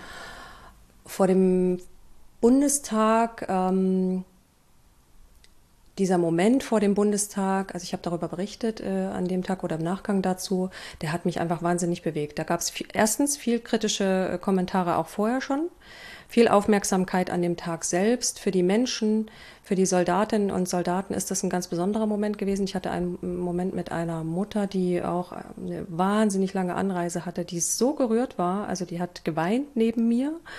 Ähm, das hat mich, das hat mich so mitgenommen. Also die war zum einen stolz auf äh, ihr Kind, das es ja die Uniform trägt, allein das und äh, dieser Moment vor dem vor dem Bundestag, das wirst du nicht vergessen. Also bei mir war das ein bisschen anders in der Kaserne und eher unspektakulär und okay, meine Familie war da und natürlich kann ich mich auch noch daran erinnern, aber ähm, das ist erstens für die Soldaten ein unwahrscheinlich äh, tolles Signal, wenn erstens so viel Aufmerksamkeit daran, äh, daran, darauf gelegt wird, ähm, die Politik so zahlreich vertreten war, die Familien, also es waren ja Ränge besetzt. Ähm, also ja, mich hat das sehr bewegt und ich würde ähm, es begrüßen, wenn das äh, ja jedes Jahr vielleicht mit einer Veranstaltung stattfindet. Ich könnte mir vorstellen, dass das so angedacht ist. Ja, für die Sichtbarkeit Ja. äh, schadet es nicht. Und Ja. egal, ob es positiv oder negativ aufgenommen wurde, es hat zu einer Debatte geführt. Und genau. das ist ja schon mal genau, ein guter das ist ja Ansatz. das, äh, das ist ja, ne, man redet über uns äh, äh, Uniformträger und das ist wichtig. Du hast ja das Wort Generalverdacht immer wieder angebracht und ich komme nicht mehr drum rum, das nicht mal anzusprechen, ja. weil ähm, auch ich als Beamte mich ja immer damit ein bisschen schwer tue. Mhm. Weil es gibt dieses neue Antidiskriminierungsgesetz Ja. In Berlin. Ja. Ich weiß, es gibt Diskussionen, dass es da auch in Brandenburg eingeführt wird. Und ich habe grundsätzlich nichts gegen dieses Gesetz, Mhm. bis auf Paragraph 7. Aber das werde ich vielleicht auch nochmal Mhm. in einem Monolog äh, in meinem Podcast dann ausführen, warum ich persönlich damit ein Problem habe. Woher genau kommt dieser Vorwurf des Generalverdachtes? Weil Mhm.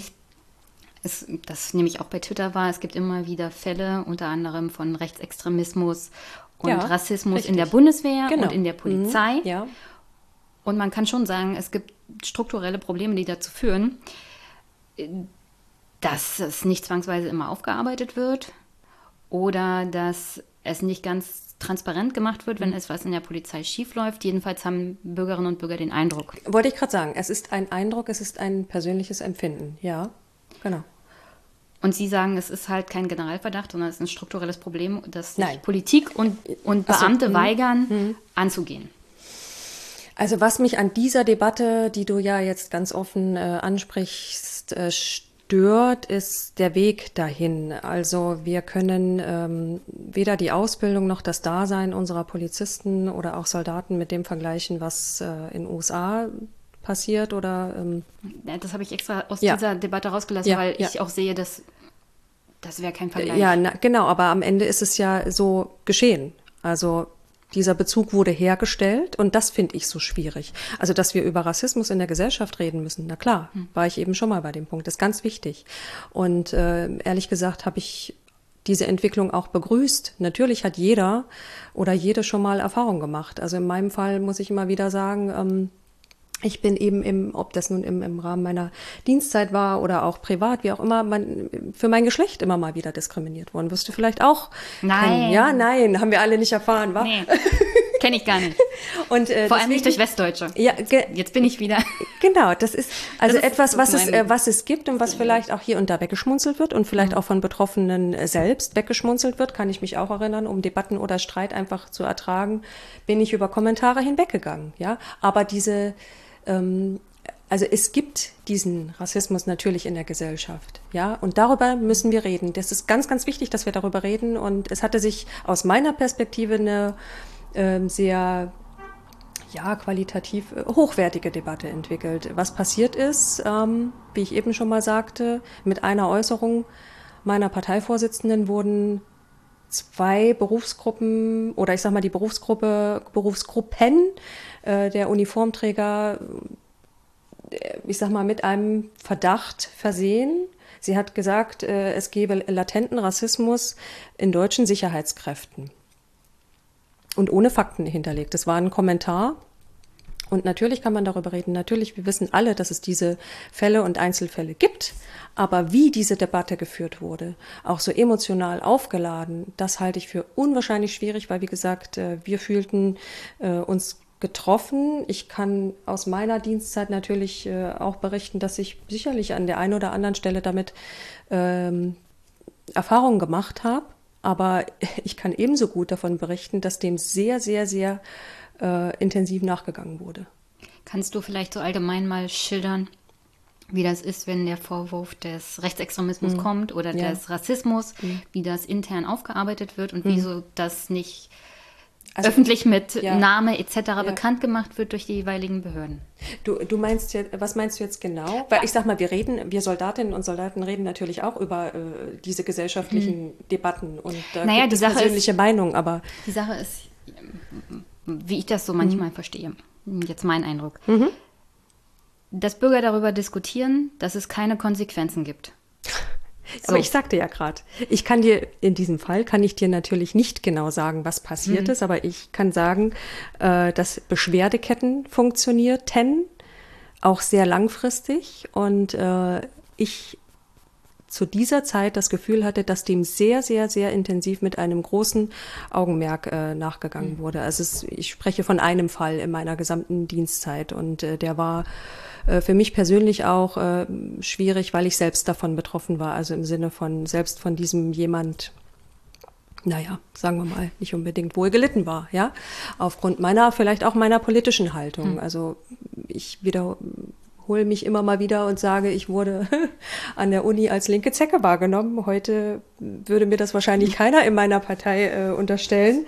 Aber ähm, ich habe da einen sehr konsequenten Apparat erlebt und ich kann ich kann ja nur für das sprechen, was ich erlebt habe. Also klar gibt es diese Fälle. Ich habe erlebt, dem wird nachgegangen. Man muss natürlich auch den Mund aufmachen, mhm. den Mut haben, als Soldat oder Soldatin ähm, zum Vorgesetzten zu gehen und sich zu beschweren. Und äh, womöglich gibt es da vielleicht schon die ein oder andere Hemmschwelle, aber das ist ja auch das, was gerade passiert. Äh, ich nehme an, du spielst auf, ja, ähm, die Vorwürfe beim KSK an. Und äh, das ist ja etwas, was gerade passiert. Die Ministerin hat das sehr begrüßt. Ähm, das heißt, dass es diesen Brief äh, des äh, Soldaten gab. Und das sind Prozesse, die müssten vielleicht noch öfter geschehen, um erstens Öffentlichkeit dafür herzustellen und darauf hinzuweisen, oh, hier gibt es tatsächlich ein Problem, kümmert euch und oder wir müssen uns kümmern. Aber äh, gut, ich persönlich finde es unglaublich stark, dass diese, ob es jetzt der Kommandeur äh, war oder auch dieser Soldat, der sich da ja doch sehr offen dazu bekannt hat, äh, diesen Mut aufgebracht hat, das zu machen. Das ist wichtig. Das ist ein ganz, ganz wichtiges Signal. Worauf ich hinaus will. Ist manchmal stellen sich Leute das halt, die nicht im öffentlichen Dienst sind, die nicht in der Polizei sind, in der Bundeswehr. Und der öffentliche Dienst ist übrigens mehr als Bundeswehr und Polizei. Ja. Ähm, so einfach vor, aber es gibt halt eine interne Art und Weise, wie man mit Problemen oder Fehlverhalten umgeht. Ja. Die gibt es aus gutem Grund. Ja. Und manchmal wird irgendwie vergessen, dass man als Beamter auch halt Arbeitnehmerrechte hat. Mhm. Und es ist halt immer schwierig, Leuten auch zu erläutern, dass es eine bestimmte Struktur gibt, auch einen bestimmten Dienstweg, an den sich gehalten werden muss, weil das ist auch alles ja, Teil genau. der freiheitlich-demokratischen mhm. Grundordnung, Richtig. auf die man geschworen mhm. hat. Man mhm. kann nicht einfach alles über den Haufen ja. werfen. Es sei denn, es ist eine Situation wie zum Beispiel bei der KSK, wo man mal wirklich sagt, also ich laufe hier immer zu gegen eine Wand und jetzt muss ich mal hier auf den Tisch hauen. Weswegen ich das auch sehr bewundere, um ehrlich zu sein. So als mhm. Whistleblower zu sagen, ich habe hier echte Probleme und keiner hört mir richtig zu. Und die Ministerin hat ihm ja Rückendeckung gegeben. Ja, genau. Also das ist ein ganz wichtiges äh, Signal gewesen. Aber dieser Prozess eben, den du beschreibst, dass äh, Missstände bekundet werden mhm. und äh, auch öffentlich bekundet werden aus diesen Reihen, das ist ein Prozess, den ähm, ja, der zu dieser Debatte führt. Den begrüße ich persönlich sehr. Und dem Prozess muss man einfach auch Zeit und eine Chance geben, sich weiterzuentwickeln. Das heißt, diese selbstreinigenden Kräfte funktionieren. Also das läuft. Wir äh, spüren Fehlverhalten und äh, bringen das wie auch immer zur Anzeige oder machen es eben äh, öffentlich äh, über diesen, jetzt, den du angesprochen hast, über diesen Weg. Und ähm, das braucht aber auch das Vertrauen. Ist, äh, richtig, absolut. Vertrauen in die eigenen Reihen, Vertrauen in die Führung und äh, vor allem Mut. Ähm, mhm. Ich war und also ich bin und war, ich war und bin davon äh, nach wie vor sehr beeindruckt, ähm, sowohl die Berichterstattung ähm, bezüglich des Kommandeurs äh, KSK und auch jetzt diesbezüglich, weil man muss sich das vorstellen, ich nehme das ja aktuell auch so ein bisschen von außen wahr. Ich bin ja momentan mhm. nicht im, im Körper äh, der Bundeswehr, auch wenn ich nach wie vor äh, Uniform tragen könnte. Und das ist eine Entwicklung so aus meiner Perspektive, die wichtig ist. Das ist auch ein wichtiges Zeichen in die Gesellschaft hinein, nämlich, dass wir uns äh, damit proaktiv auch beschäftigen, dass man sehr wohl sehen kann, dass wir eine kritische Haltung äh, gegenüber diesen Tendenzen haben. Und der Kommandeur hat da sehr klare Worte gefunden, die ich persönlich ähm, sehr begrüße. Punkt. Herzlichen Dank dafür. ähm, ja, das ist mir halt auch immer wichtig, im Podcast dann, wenn es überhaupt geht, zu erläutern, dass es diese, diese innere Reinigung ja, auch ja. gibt, ja. dass die zwangsweise nicht immer sichtbar ist. Die funktioniert auch nicht immer, aber an, in diesen Fällen ist es bemerkenswert. Hm. Äh, wir, wir sehen jedenfalls eine Entwicklung. Ja, das ist das richtig, Wichtige. Richtig. Weil vielleicht war es vor 20 Jahren viel schlimmer, nur ja. wir wissen es nicht. Ja. Und jetzt wird das alles auch auf Druck von innen aufgearbeitet. Ja. In bestimmten Fällen, auf alle Fälle im Fall vom KSK. Ja. Und das sollte man nicht nur damit begegnen, dass man sagt, ja, seht ihr hier, seht ihr, das ist mhm. alles Rassismus und Rechtsextremismus, sondern man sollte das auch wenigstens noch mit dem Halbsatz ergänzen.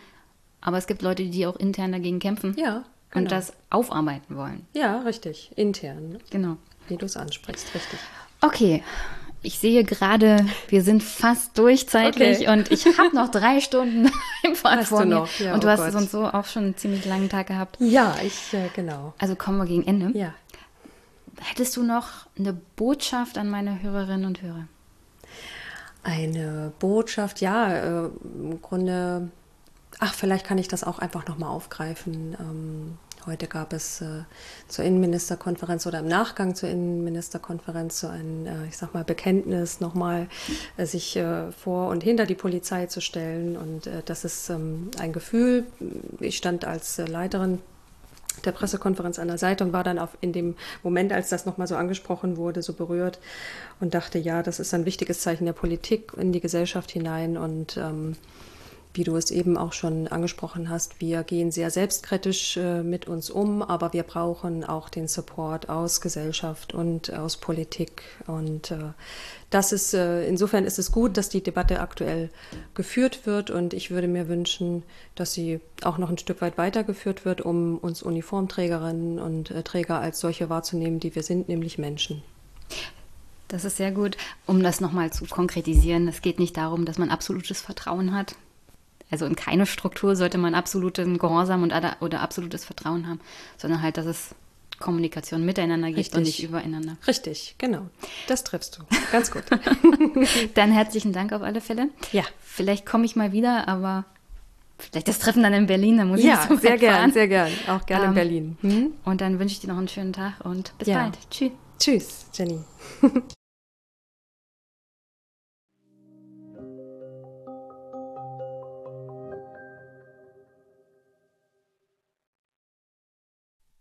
Und an der Stelle kommen wir jetzt mal zu einem ganz anderen Thema. Ich hatte ein Gespräch mit Sascha Dürkap. Er ist der ehemalige Chef der CONIFA, der Confederation of Independent Football Association. Das ist ein Dachverband für Nationalmannschaften, die nicht in der FIFA vertreten sind. Und Sascha war dort Generalsekretär. Diese Vereinigung hat verschiedene alternative Fußball-Weltmeisterschaften ausgetragen, unter anderem auch in verschiedenen Krisen- und Konfliktregionen, auch in der Republik Bergkarabach. Und um die soll es heute gehen, denn das ist ein Konflikt zwischen Armenien, Aserbaidschan und der besagten Republik Bergkarabach, die sich zwar unabhängig erklärt hat 1991, und die für sich auch beansprucht, unabhängig von Aserbaidschan zu sein, aber von keiner Organisation oder von keinem Staat anerkannt wird und eine sehr konfliktreiche Region ist, von der wir leider unter anderem in der deutschen Presse eher wenig mitbekommen und eher wenig hören, obwohl dort sehr, sehr viel Konfliktpotenzial ist. Nicht nur bei den beteiligten Ländern, sondern Aserbaidschan, Armenien und Bergkarabach haben geteilte Grenzen unter anderem zur Türkei, zu Russland, Iran. Es ist eine sehr, es ist ein sehr komplizierter Konflikt, in dem es viele verschiedene Interessen gibt und in dem die Konfliktlinien, was jetzt die anderen beteiligten Länder wie zum Beispiel Russland und Iran, wo man denkt, es könnte eindeutig sein, doch in der Regel nicht so eindeutig sind, wie es vielleicht der ein oder andere Kurzbericht in der deutschen Presse dann, wenn überhaupt darüber berichtet wird, tatsächlich hergibt.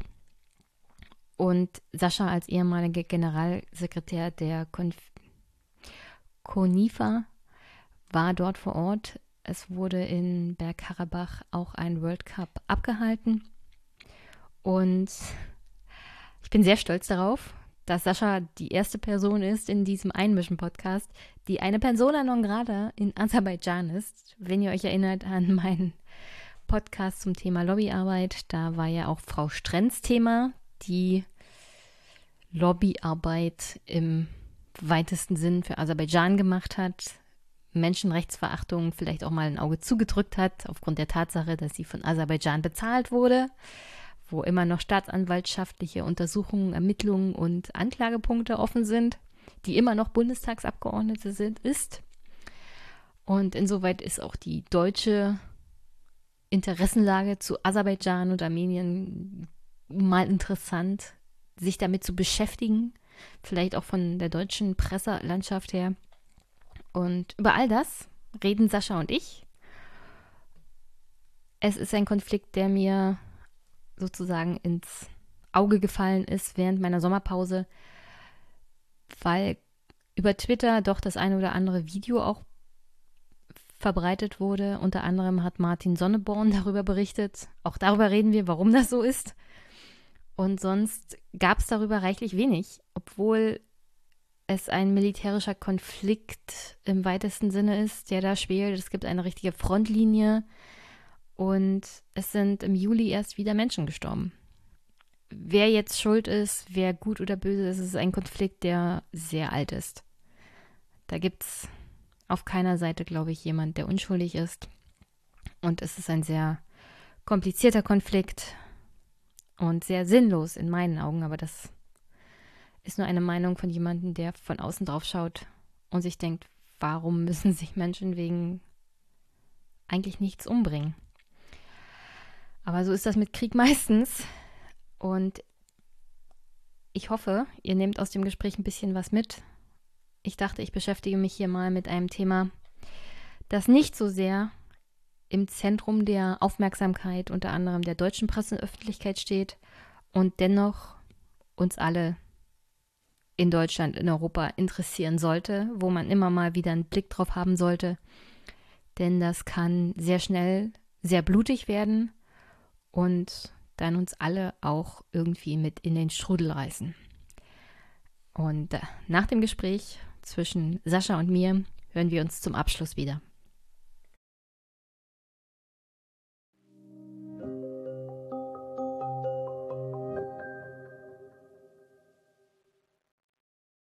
Hallöchen, liebe Hörerinnen und Hörer. Ich habe heute einen Gast. Hallo Sascha. Hallo, hi. Willst du dich mal kurz vorstellen, wer du bist, was du so machst? Ja, ich bin Sascha Dürkop. Ich bin äh, Mathematiker und Betriebswirt und arbeite an der Hochschule Fulda im Bereich Logistik. Ähm, ich bin aber, glaube ich, eingeladen, weil ich sieben Jahre lang einen Fußballverband für nicht anerkannte Staaten geleitet habe, den ich auch mit gegründet habe, ähm, den ich im März verlassen habe. Dazu kommen wir gleich. Du hast gerade erzählt, du bist auch mh, mm, seit neuestem Podcaster. Was ist denn das für ein Podcast? Genau, ich mache jetzt einen äh, Podcast über die erste Frauenfußball-Bundesliga-Saison. Äh, genau, also ein Frauenfußball-Podcast. Jetzt musst du auch sagen, wie der heißt, damit ich ihn in die Shownotes stellen kann. Legende verloren heißt er. Startet Anfang September. Sehr gut. Also gibt es noch gar keinen Link, den ich reinstellen kann? Es gibt bisher nur Twitter-Accounts und äh, Facebook-Accounts, aber noch keinen Link, nein. Das schickst du mir mal und wenn es online geht, kann ich es ja zur Not teilen. Ja. Weil klingt sehr interessant. So, also bevor wir zum eigentlichen Thema kommen, und zwar dieser minimale kleine Konflikt zwischen Armenien und Aserbaidschan, erzähl mir noch ein bisschen und meinen Hörerinnen und Hörern von deinem Fußballwettbewerb? Ja. Ähm, also ich habe 2013 eine Organisation gegründet, die sich CONIFA äh, nennt. Das ist sowas wie die FIFA, also ein Weltverband für alle, die nicht in der FIFA sind. Ähm, und das sind eben alle die, die sich selber als Nation verstehen und mit einer Nationalmannschaft antreten wollen, ähm, aber eben kein Staat in den Vereinten Nationen sind in der Regel. Ähm, das sind sowohl dann Minderheiten als auch nicht anerkannte Staaten. Es waren auch drei UN-Mitglieder drinne, zum Beispiel Monaco, die einfach keine, nicht groß genug sind, um in der FIFA zu sein. Ähm, und ganz viele regionale Mannschaften, also sowas wie die Isle of Man, also so Inselauswahlmannschaften. Ähm, die waren da alle organisiert und wir haben für die Europameisterschaften und Weltmeisterschaften organisiert, jeweils drei Stück. Drei davon in einem nicht anerkannten Staat, also in Abchasien, in Nordzypern und im Bergkarabach. Hm. Ähm, also öfter in Konfliktregionen. Und das Besondere war eigentlich, ähm, gerade politisch, dass wir die einzige Organisation überhaupt sind, die die alle zusammengebracht hat. Also es gibt sonst keine Organisation, wo sich Nordzypern, also der türkische Teil Zypern und äh, Bergkarabach, also eine armenische Region zum Beispiel, irgendwo austauschen. Bei uns hat das ganz gut funktioniert. Und wie hast du das hingekriegt, zum Beispiel im Bergkarabach eine solche Fußball, ein solches Fußballturnier abzuhalten in einer Region, in der, worüber wir ja gleich reden werden, auch permanent wieder kriegerische Konflikte ausbrechen? Ähm, ja, der Gastgeber war die Regierung vom Bergkarabach, die hat das mit organisiert, ähm, die stand da voll dahinter und dann war eine ähm, Event-Organisationsfirma aus äh, Armenien dabei und so gab es dann ein ganz gutes Dreieck. Ich habe also mich hauptsächlich darum gesorgt, dass die anderen Teams irgendwie anreisen können. Ähm, habt ihr auch politisch beraten, weil viele von denen auch von Aserbaidschan kontaktiert wurden, ähm, vorher dort bitte nicht hinzureisen. Ähm, ja, und habe hauptsächlich die Öffentlichkeitsarbeit äh, für das Turnier gemacht und vor Ort hat die Regierung von Bergkarabach den Großteil organisiert. Ähm, aber ganz leicht ist es natürlich nicht. Am Ende ist es aber leichter, als so ein Event in London zum Beispiel zu machen, was wir auch gemacht haben, weil man da einfach nicht so viel lokale Unterstützung hat. Ja, weil du wahrscheinlich nicht wie Gianni Infantino die entsprechenden Fördermittel zur Verfügung stellen kannst. Genau. Also um die Maschine London, zu schmieren sozusagen. Genau, also in London haben wir auch zum Beispiel mit der Immigration zusammengearbeitet, aber halt immer alles irgendwie inoffiziell mhm. und irgendwo im Pub treffen und äh, in, in Bergkarabach war halt die Regierung dahinter, das heißt, äh, alle Behörden sind halt irgendwie mit eingebunden und dann ist es deutlich leichter, am Ende so ein Turnier zu organisieren. Also noch ein bisschen wie der alte Fußball sozusagen. Genau. Bisschen Fußballromantik. Warum hast du denn aufgehört? Ähm, ich habe aufgehört, weil es interne Streitereien in dem, in dem Verband gab ähm, und der sich in eine Richtung entwickelt hat, die mir nicht sonderlich gut gefällt. Ähm, hauptsächlich wird es sehr, sehr eurozentrisch und es gibt äh, so fünf bis sechs Teams, äh, größtenteils aus Europa, ähm, die mittlerweile alle im Exekutivkomitee auch vertreten sind, die das Ganze ähm, sehr ja in ihre Richtung pushen und ihre Agenda pushen. Ähm, und das hat dann Einfluss auf, auf alle Bereiche. Also die, die Qualifikation soll umgemodelt werden, dass die Kleineren sich nicht mehr so leicht qualifizieren sollen. Ähm, es soll alles so ein bisschen exklusiver und elitärer werden und das ist irgendwie nicht das, wie das Ganze ursprünglich mal konzeptionell gedacht war. Also nichts mehr mit Fußballromantik, hallo FIFA sozusagen. Genau, also man hat jetzt irgendwie zum Beispiel Mexiko als Mitglied, ähm, weil es da irgendwie große Sponsorengelder gibt. Ähm, aber so ganz erschließt sich mir persönlich zum Beispiel das Konzept überhaupt nicht, weil Mexiko natürlich in der FIFA ist und äh, weder eine Minderheit noch nicht anerkannt. Hm. Ähm, aber es gibt halt da große Sponsorengelder und TV-Übertragungsgelder und dann gibt es quasi eine zweite mexikanische Nationalmannschaft. Naja. Auch die zweite mexikanische Nationalmannschaft muss ja irgendwo spielen können. Genau. Oh, ja. Okay, so viel dazu. Äh, ich habe nur am Rande mitbekommen, während meiner Podcast-Pause, dass es tatsächlich einen Konflikt überhaupt gibt zwischen Armenien und Aserbaidschan. Und dann hast, dann habe ich mal gefragt, also was, was ist denn da los? Und du konntest mir ein paar sehr informative auch Texte zuschicken, mit denen ich mich jetzt beschäftigt habe. Und dann habe ich mal bei YouTube geguckt, was gibt es denn so für Dokus und Berichte über diesen ganzen Konflikt. Und eigentlich geht es ja um diesen Berg Karabach. Der liegt in der Region Südkaukasus, ist eigentlich ein ziemlich alter Konflikt, reicht bis 1918 zurück, als beide Nationen unabhängig wurden. Also die Streitnationen sind Armenien und Aserbaidschan. Und die Region Bergkarabach hat sich zu einer Art unabhängige Republik erklärt. 1991 der Konflikt, äh, der dann zu einem richtigen Krieg wurde, begann aber schon 1988 unter Gorbatschow. Also es ist ein sehr alter Konflikt, der sozusagen schon auf die Zeit vom Ersten Weltkrieg zurückreicht. Und welche Erfahrungen hast du da vor Ort gemacht? Ähm, ja, dass der, der Konflikt ständig präsent ist, ähm, auch vor Ort. Ähm, also der Konflikt ist in, in der Tat sehr, sehr alt und, und der, der Hauptgrund war, dass innerhalb der Sowjetunion Bergkarabach Teil von Aserbaidschan war. Die Bevölkerung in dieser speziellen Region Bergkarabach aber zu äh, ungefähr 70 Prozent, glaube ich, ähm, ethnische Armenier waren. Ähm, und nach der Unabhängigkeit Aserbaidschans gab es dort eben auch ein, ein großes ja, Nation Building. Ähm, dass man die armenische Sprache nicht mehr gefördert hat und, und solche Punkte. Und das führte dazu, dass Bergkarabach sich dann am Ende unabhängig erklären wollte. Ähm, aber wie gesagt, der, der, Konflikt liegt länger zurück im, im Ursprung. Ähm, das Ergebnis ist, dass heute Bergkarabach ähm, ja unabhängig ist, aber als solches nicht anerkannt wird vom Rest der Welt. Ähm, Armenien ist stark unterstützt. Ähm, also auch wenn man vor Ort ist, sieht man nicht wirklich den Unterschied. Also es gibt einen Grenzposten, an dem 80 Prozent der Autos einfach vorbeifahren. Ähm, also es wirkt, als wäre man immer noch in Armenien. Es ist überall armenisches Militär ähm, auf der Straße mhm. präsent. Ähm, und vor allen Dingen ist natürlich sehr sichtbar, dass es heute komplett ja, monoethnisch ist. Also es gibt keinen Aserbaidschaner mehr in, in Bergkarabach. Die Moscheen liegen brach.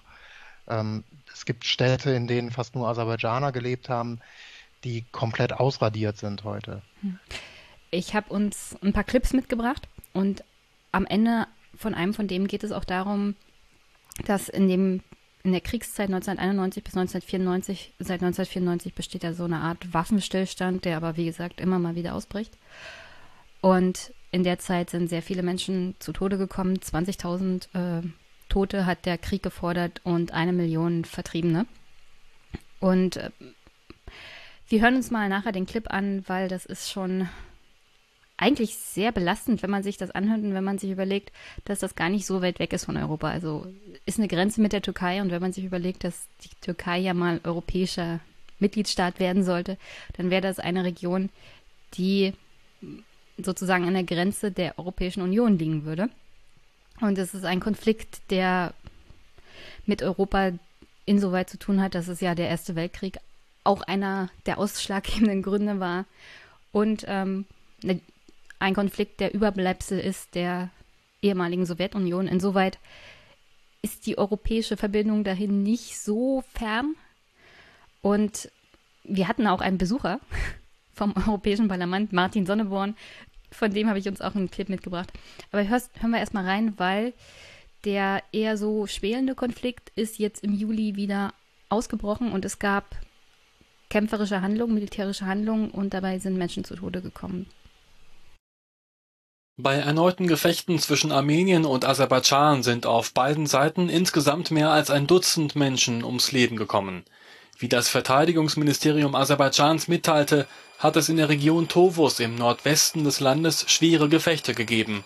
Russland reagierte besorgt auf die Eskalation zwischen den Ländern. Man rufe beide Seiten zur Zurückhaltung auf und außerdem den ausgehandelten Waffenstillstand ernst zu nehmen, sagte Kreml-Sprecher Dmitri Peskov.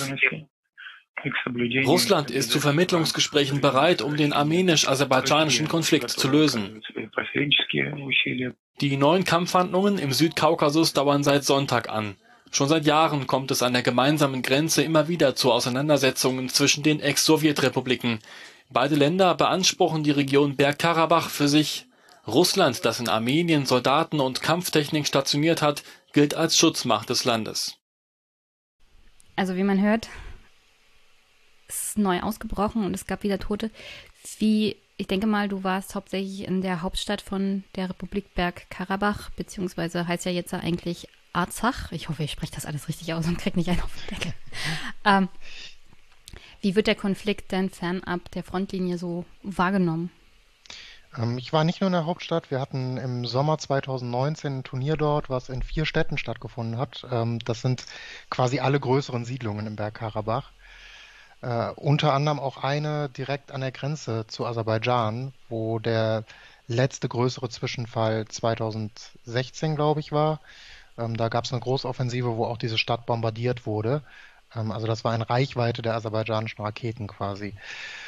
Ähm, ja, überraschenderweise in Stepanakert, in der, in der Hauptstadt von, von Arzach, ähm, wirkt es unfassbar ruhig und man kriegt eigentlich von dem Konflikt gar nichts mit. Es ist ein extrem friedfertiger ähm, Ort, sehr, sehr schön gelegen in einem, in einem Tal, ähm, wo man den Konflikt selber gar nicht, gar nicht so spürt. Aber man sieht ihn sofort, wenn man die, die Hauptstadt verlässt, weil eben überall am Straßenrand ähm, ja teilweise ausgebrannte Fahrzeuge stehen, ähm, teilweise Häuser, die, die einfach komplett kaputt gebombt sind.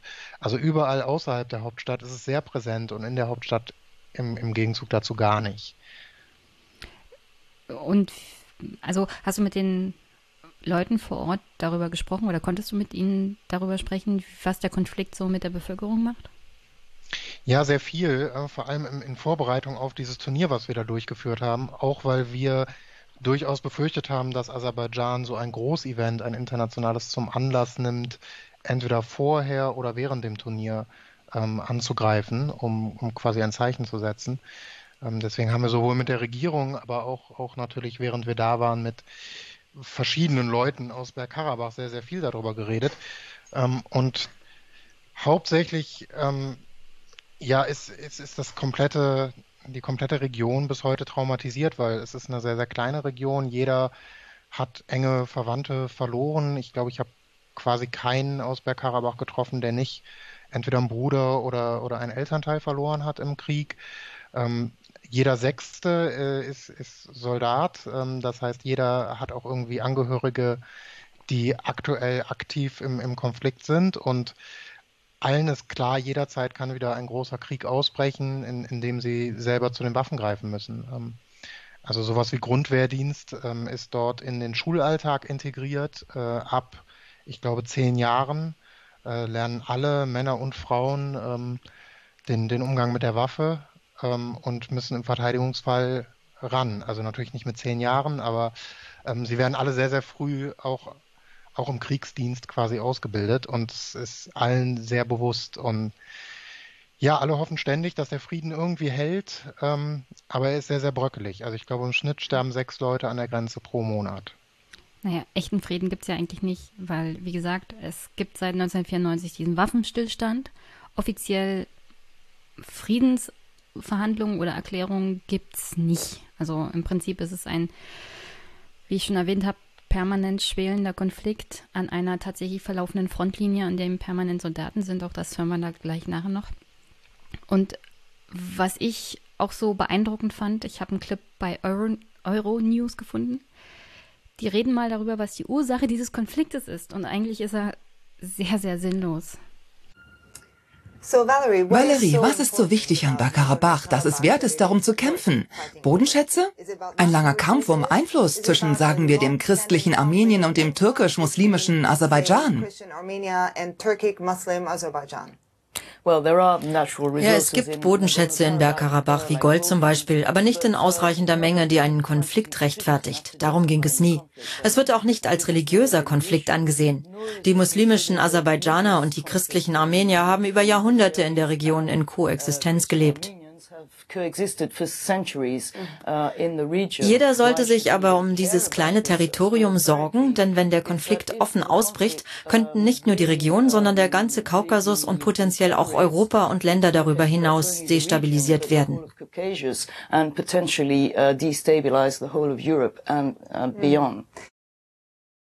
Und hier merkt man mal ganz deutlich, was der Unterschied eigentlich ist zu anderen Konfliktregionen der ehemaligen UdSSR, weil wir hier zwei Nationen haben, die sich um ein Grenz Grenzgebiet streiten. Es gibt andere Nationen innerhalb der ehemaligen UdSSR, also was übrig geblieben ist, in dem unter anderem verschiedene Minderheiten auch versuchen, ihre Souveränität herzustellen und eigene Staaten zu gründen. Hier haben wir eine Region, die offiziell laut UN halt Aserbaidschan gehört, mehrheitlich von Armeniern bewohnt wird, die sich unabhängig, erklärt hat, die finanziell, militärisch und politisch von Armenien abhängig ist und gleichzeitig sowohl von Armenien als von dem großen Rest der Welt überhaupt nicht als unabhängig anerkannt wird. Und im Grunde ist es völlig sinnlos. Also warum, warum will Aserbaidschan eine Grenzregion haben, die null Wert hat im Großen und Ganzen, also was zum Beispiel Ressourcen angeht, und die eine Bevölkerung hat, mehrheitlich armenisch, wo sie davon ausgehen müssen, dass es da immer zu Probleme geben wird. Ja, das ist, ist, ist eine sehr gute Frage. Ähm, also ich, ich, glaube, der Auslöser war hauptsächlich eine ähm, ja, administrative Frage. Ähm, es war, glaube ich, immer eine autonome Region innerhalb der aserbaidschanischen äh, Sowjetrepublik und die hat nicht das Recht, sich für unabhängig zu erklären, hat das aber versucht. Aber das ist halt eigentlich eine, eine technische Frage auf dem Papier. Ähm, heute ist, glaube ich, der Hauptgrund, und das ist, also ich habe auch Freunde in Aserbaidschan, ähm, das Hauptgrund, der Hauptgrund, der in Aserbaidschan genannt wird, ähm, was man so hört, ist, dass es eben eine riesen Flüchtlingspopulation in Aserbaidschan gibt, die ursprünglich aus Bergkarabach kam hm. ähm, und die auch auch aus, Takt, aus, aus politischem Kalkül bis heute in keinster Weise ähm, integriert ist in die aserbaidschanische Gesellschaft. Also ähm, es leben heute noch, ich glaube, die Zahlen sind irgendwo um die 200.000 ähm, Aserbaidschaner in Aserbaidschan in Flüchtlingslagern, die keinen Zugang zu, zu Bildung haben in, in vielen Fällen. Seit 1994. Genau, seit 1994 und die ähm, eben auch durchaus bewusst nicht integriert werden in die aserbaidschanische Mehrheits- ähm, ähm, Gesellschaft, weil man eben so besser argumentieren kann. Dass es einen also ein politisches Druckmittel, politische Geiseln genau. sozusagen.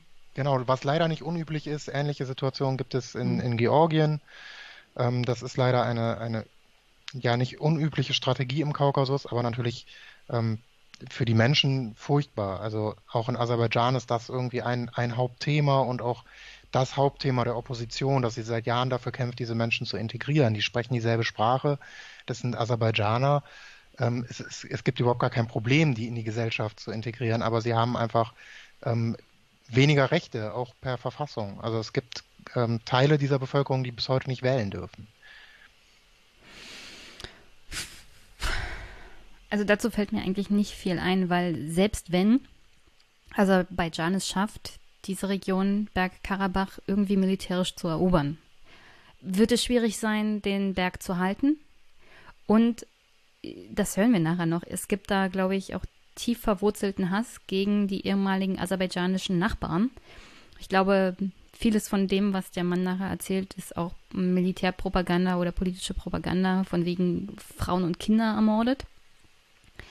Aber äh, ich kann mir schlecht vorstellen, dass wenn Aserbaidschan das militärisch umsetzt, die Rückeroberung des Bergs sozusagen, dass es da dann friedliche Ansiedelung der ehemaligen Nachbarn geben wird. Aber dazu nachher nochmal was. Ähm, ich habe hier noch einen Clip mitgebracht, einen Bericht von 2015. Da gab es mal was Längeres zum Thema Bergkarabach. Und da wird das Thema Visum erwähnt, eines nicht anerkannten Staates, wo er sagt, ähm, das Visum darf gar nicht in den Pass. Und dann kannst du das verbessern. Stepanakert, die Hauptstadt von Bergkarabach, 45.000 Einwohner. Die Regierungsgebäude der selbsternannten Republik, ihre Flagge gleich der armenischen zum Verwechseln, spätere Wiedervereinigung nicht ausgeschlossen. Das Visum für Bergkarabach darf nicht in den Pass geklebt werden, denn offiziell existiert dieser Staat ja gar nicht. Als Minister eines nicht anerkannten Staates kann ich viel freier arbeiten. Ich muss nicht das ganze diplomatische Protokoll mitmachen. Okay, also du hast mir aber dann ein Foto geschickt, in dem es durchaus so einen Stempel gab. Also du bist dann sozusagen der einzigste Mensch auf der Welt, der einen, einen Pass hat, in dem das Visum vom der Republik Bergkarabach drin ist. Oder wie soll ich das verstehen? Nein, es gibt tatsächlich einige. Ähm, also man kriegt das Visum an der Grenze ausgehändigt äh, für, für 10 Dollar, glaube ich. Ähm, und sie kleben es nicht ein, ähm, weil man Schwierigkeiten vermeiden will. Also sie kleben es nicht freiwillig ein, aber wenn man darum bittet, machen sie das gerne und freuen sich wahnsinnig, dass man das äh, sich einkleben lässt. Ich habe in sowohl meinem alten Reisepass als auch im neuen eins und ich kenne auch viele andere, die das im, im Visum haben, äh, im Pass haben. Das Problem, das einzige Problem, wozu das führt, ist, dass ich nie wieder nach Aserbaidschan reisen darf. Ähm, das hat sich aber in meinem Fall eh erledigt. Es gibt, äh, Aserbaidschan hat eine Liste von Persona non grata ähm, veröffentlicht auf der Seite des Außenministeriums, die niemals in Aserbaidschan einreisen dürfen und da stehe ich sowieso namentlich drauf. Ähm, von daher könnte ich eh nicht nach, nach Aserbaidschan reisen. Ähm, aber ansonsten gibt es tatsächlich keine Probleme. Ich war auch schon in der Türkei damit äh, zum Beispiel. Das ist kein, kein Problem. Jetzt bin ich ein bisschen stolz, dass du in diesem Podcast bist. Persona non grata in Aserbaidschan. Finde ich sehr gut. Ähm, ich hatte hier nämlich mal das Thema Lobbyarbeit, unter anderem Frau Strenz, die ja im Menschenrechtskommission der Europäischen Union tätig war und da Lobbyarbeit für Aserbaidschan gemacht hat. ich glaube, sie ist nicht Persona non grata. Nein, vermutlich Was, nicht. Also ist es das einzigste Problem, das es dann gibt, wenn du dir das Visum einkleben lässt, dass du nicht mehr nach Aserbaidschan darfst? Ja, ich werde gelegentlich gefragt am Flughafen, lustigerweise fast immer nur in Deutschland. Also ähm, ich war, glaube ich, seitdem in 30, 35 Ländern. Ähm, die hat das alle nicht gestört. In Deutschland werde ich jedes zweite Mal gefragt und hm. darauf hingewiesen, dass man keine ähm, Fake-Sticker einkleben darf und ähm, ja, aber das ist dann am Ende auch kein Problem. Deutsche Bürokratie, das ist kein Fake, das ist bloß ein nicht anerkannter Staat. Genau. Besteht denn die Absicht der Wiedervereinigung mit Armenien? Ähm, ja, also so wie, so wie ich es wahrgenommen habe, sowohl wenn man mit dem, dem Außenminister oder dem Präsidenten von Bergkarabach spricht, als auch einfach mit, mit Leuten auf der Straße. Ähm, absolut. Also die, die Bergkarabacher sehen sich selber als Armenier. Ähm, sie rufen regelmäßig äh, Slogans wie zwei Staaten, eine Nation. Ähm, überall hängt die armenische Fahne.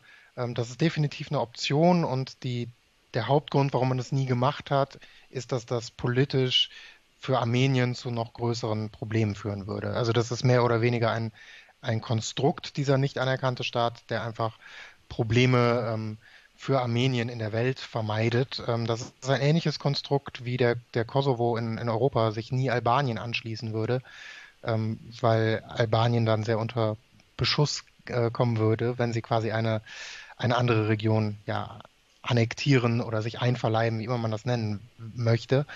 Ähm, auch wenn das, die Bevölkerung das mehrheitlich will. Genau. Also ich war auch mehrmals im Kosovo, das ist dasselbe. Da hängen überall albanische Fahnen und ähm, ich glaube, jeder Kosovare, mit dem ich gesprochen habe, hat gesagt, wir sind äh, Albaner und irgendwann werden wir wieder ein Staat sein.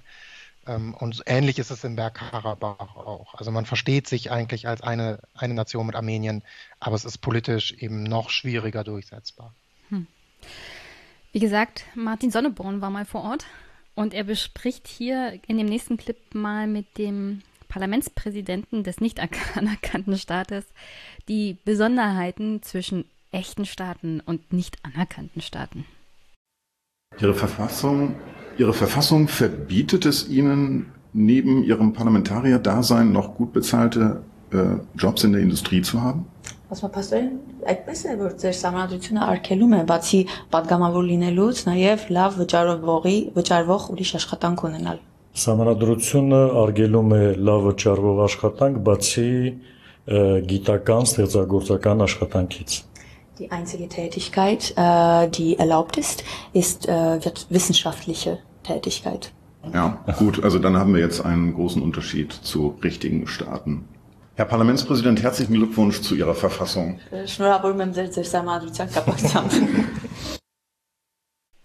Ja, das fand ich übrigens sehr witzig. Jetzt weißt du auch, warum das kein richtiger Staat ist, weil da keine Lobbyarbeit gemacht werden darf. Genau, ich fand das auch sehr amüsant. Ähm, Herr Sonneborn hat sowieso tiefe Spuren in, in Bergkarabach äh, hinterlassen. Ich war, glaube ich, drei Monate nach ihm da ähm, und hatte denselben Übersetzer wie er. ähm, und in, in, man trifft sehr, sehr viele ähm, Fans der Partei und von Herrn Sonneborn äh, überall im Bergkarabach. Auch die Regierung war nachhaltig beeindruckt von ihm. Ähm, seine Frau ist Armenierin äh, von Martin Sonneborn oh. und hat, glaube ich, Verwandte im Bergkarabach. Das war der, der Hintergrund, warum er da war. Ähm, also durchaus ein ernster Hintergrund und er war wohl auch mehrfach da, aber halt nicht immer öffentlich. Auf alle Fälle war er dann unter anderem auch an dem Flughafen, der mich ein bisschen an den BER erinnert hat. aber dazu nachher. Genau.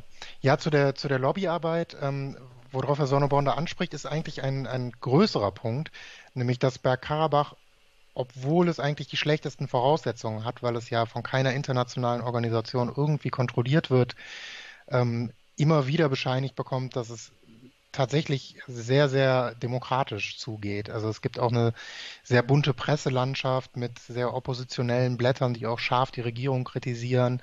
Also die ähm, Regierung aber vom Berg Karabach. Vom Bergkarabach, genau. Ähm, es gab mehrfach einen, einen, Regierungswechsel auch zwischen verschiedenen Parteien, der immer sehr, sehr friedlich ablief. Ähm, den Wahlen wird auch von der EU bescheinigt, dass sie tatsächlich ziemlich frei sind und es einen fairen Wahlkampf gibt. Ähm, also in, insofern ist Bergkarabach ähm, dort seinen Nachbarn auch sehr, sehr weit voraus mhm. und auch ähm, zumindest bis zur violetten Revolution vor ein oder zwei Jahren in Armenien, auch Armenien dort voraus. Also ähm, ist dort sehr, sehr viel für gelobt worden und dazu gehören eben auch diese strikten Gesetze, dass, dass Minister nicht in Lobbyarbeit irgendwie aktiv werden dürfen. Na, wenn du so ein Land hast, kann ich mir schon gut vorstellen, dass du mit einem Aserbaidschan da nicht so viel zu tun haben Was genau, jetzt nicht gerade ein Beispiel für einen besonders demokratischen und nicht sonderlich korrupten Staat ist, sondern genau das Gegenteil von dem, genau, was du gerade geschildert hast tatsächlich auch eine der Hauptgründe, die man in Bergkarabach hört, warum man sich auch nicht vorstellen kann, ähm, zurück zu, Aserbaidsch äh, zu Aserbaidschan zu kehren. Also man hat einfach null Vertrauen in die Regierung von Aserbaidschan. Man sieht Aserbaidschan als absolute Diktatur, in der Armenier niemals irgendwelche Rechte haben könnten mhm.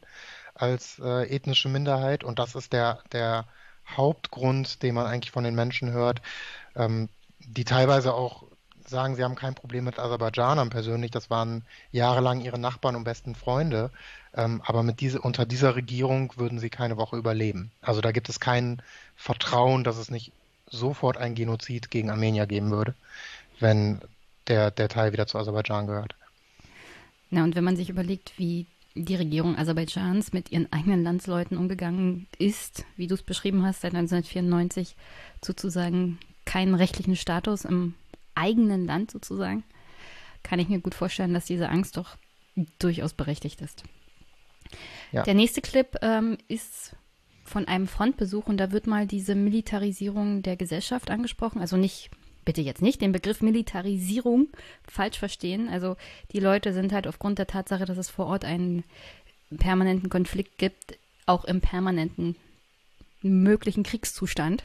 Und das wirkt sich auch auf die Gesellschaft aus und auf die Menschen vor Ort. Und dann hören wir mal rein. Die Hauptstadt lässt Vulo oft hinter sich. Er fährt nach Osten, um seinen jüngeren Bruder an der Front zu besuchen. Der hat sich vor kurzem erst freiwillig gemeldet. In der Kaserne sind Filmaufnahmen nur drinnen erlaubt und auch nur in diesem Raum. Jeder sechste Karabacher dient als Soldat, die Kaukasus-Enklave ein Militärstaat. Anushawan war früher Leistungssportler, Ringer. Jetzt ist er Rekrut mit 40 Jahren. Er sagt, ihm sei es nicht wichtig, dass der Sold karg ist. Er will etwas für die Sicherheit seines Landes tun, so wie sein großer Bruder es vorgemacht hat. Ja, das ist genau das, was du vorhin erwähnt hast. Jeder Sechste in der Armee sozusagen. Und das hat aber auch negative Auswirkungen auf die Region. Also es hat negative Auswirkungen auf Armenien, Bergkarabach und Aserbaidschan weil diese hohe Militarisierung bindet natürlich auch Ressourcen. Aserbaidschan und Armenien haben den, das höchste Militärbudget der Welt im Vergleich zum BIP. Also Armenien 4,8 Prozent des BIPs ist ins Militär gesteckt und in Aserbaidschan sind es 3,8 Prozent. Das sind Zahlen von 2018 zum Vergleich. Die USA stecken 3,4 Prozent ihres BIPs ins Militär, Deutschland 1,2, Israel 4,3 und Frankreich 2,2. Also wenn man sich mal überlegt, dass Staaten wie die USA oder Israel, die auch eher so eine Art Konflikt permanent haben in verschiedenen Regionen der Welt bei den USA und Israel äh, äh permanent an der eigenen Grenze, dann sind die Zahlen 4,8 und 3,8 doch schon sehr ausschlaggebend und hinweisgebend darauf, wie militarisiert da die Gesellschaft ist, wie viele Ressourcen ausgegeben werden und das ist besonders schlecht in einem Gebiet, das sich eigentlich auf andere Sachen konzentrieren müsste. Also mit dem Geld könnte man sicherlich viele verschiedene gute Dinge machen. Ich glaube, es gibt nur einen Weg nach Bergkarabach, das ist eine Straße. Und es gibt diesen bisher erwähnten Flughafen, aber da kann keiner fliegen. Äh, ja, das mit dem einen Weg stimmt nicht mehr. Ähm, ich war das erste Mal 2014 da, da war das so. Mittlerweile gibt es zwei und eine dritte Straße ist im Bau. Okay, mein, ähm, mein Stand war der Bericht von 2015, sorry. Genau, also es ist ein bisschen besser geworden. Ich muss sagen, das war auch ähm, 2014 ein bisschen ein mulmiges Gefühl, wenn es nur einen äh, Gebirgspass gibt, äh, um, um dort rauszukommen, falls irgendwas passiert. Mm, ja. ähm, das ist jetzt deutlich besser mit, mit zwei Straßen. Ähm, der Flughafen ist komplett inaktiv, obwohl er super schick und super modern ist. Ähm, äh, ja, die Militarisierung ist was, was ich auch persönlich ähm, natürlich nicht als besonders angenehm empfunden habe. Also man sieht auch im, im Straßenbild trägt irgendwie jeder dritte Uniform, auch Leute, die ähm, nicht kämpfen, einfach um, um die Truppen zu unterstützen. Ähm, und die, die vermutlich einzige wirklich einflussreiche Lobbygruppe in, in Bergkarabach selbst ist auch die sogenannte Liga der Helden. Ähm, das ist eine Vereinigung von den 30 ähm, größten, in Anführungsstrichen, Helden des Bergkarabach-Krieges.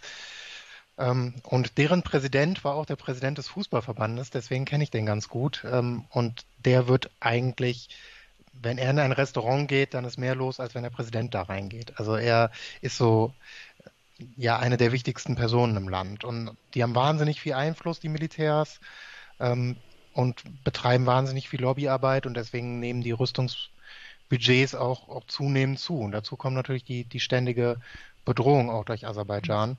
Ähm, Aserbaidschan kauft, glaube ich, ähm, absolut auch deutlich mehr Waffen im, im Jahr noch als Also gibt deutlich mehr noch für Rüstung aus als Armenien, ähm, hat allerdings auch ein deutlich größeres BIP, weil sie eben sehr viel Gas und Öl haben.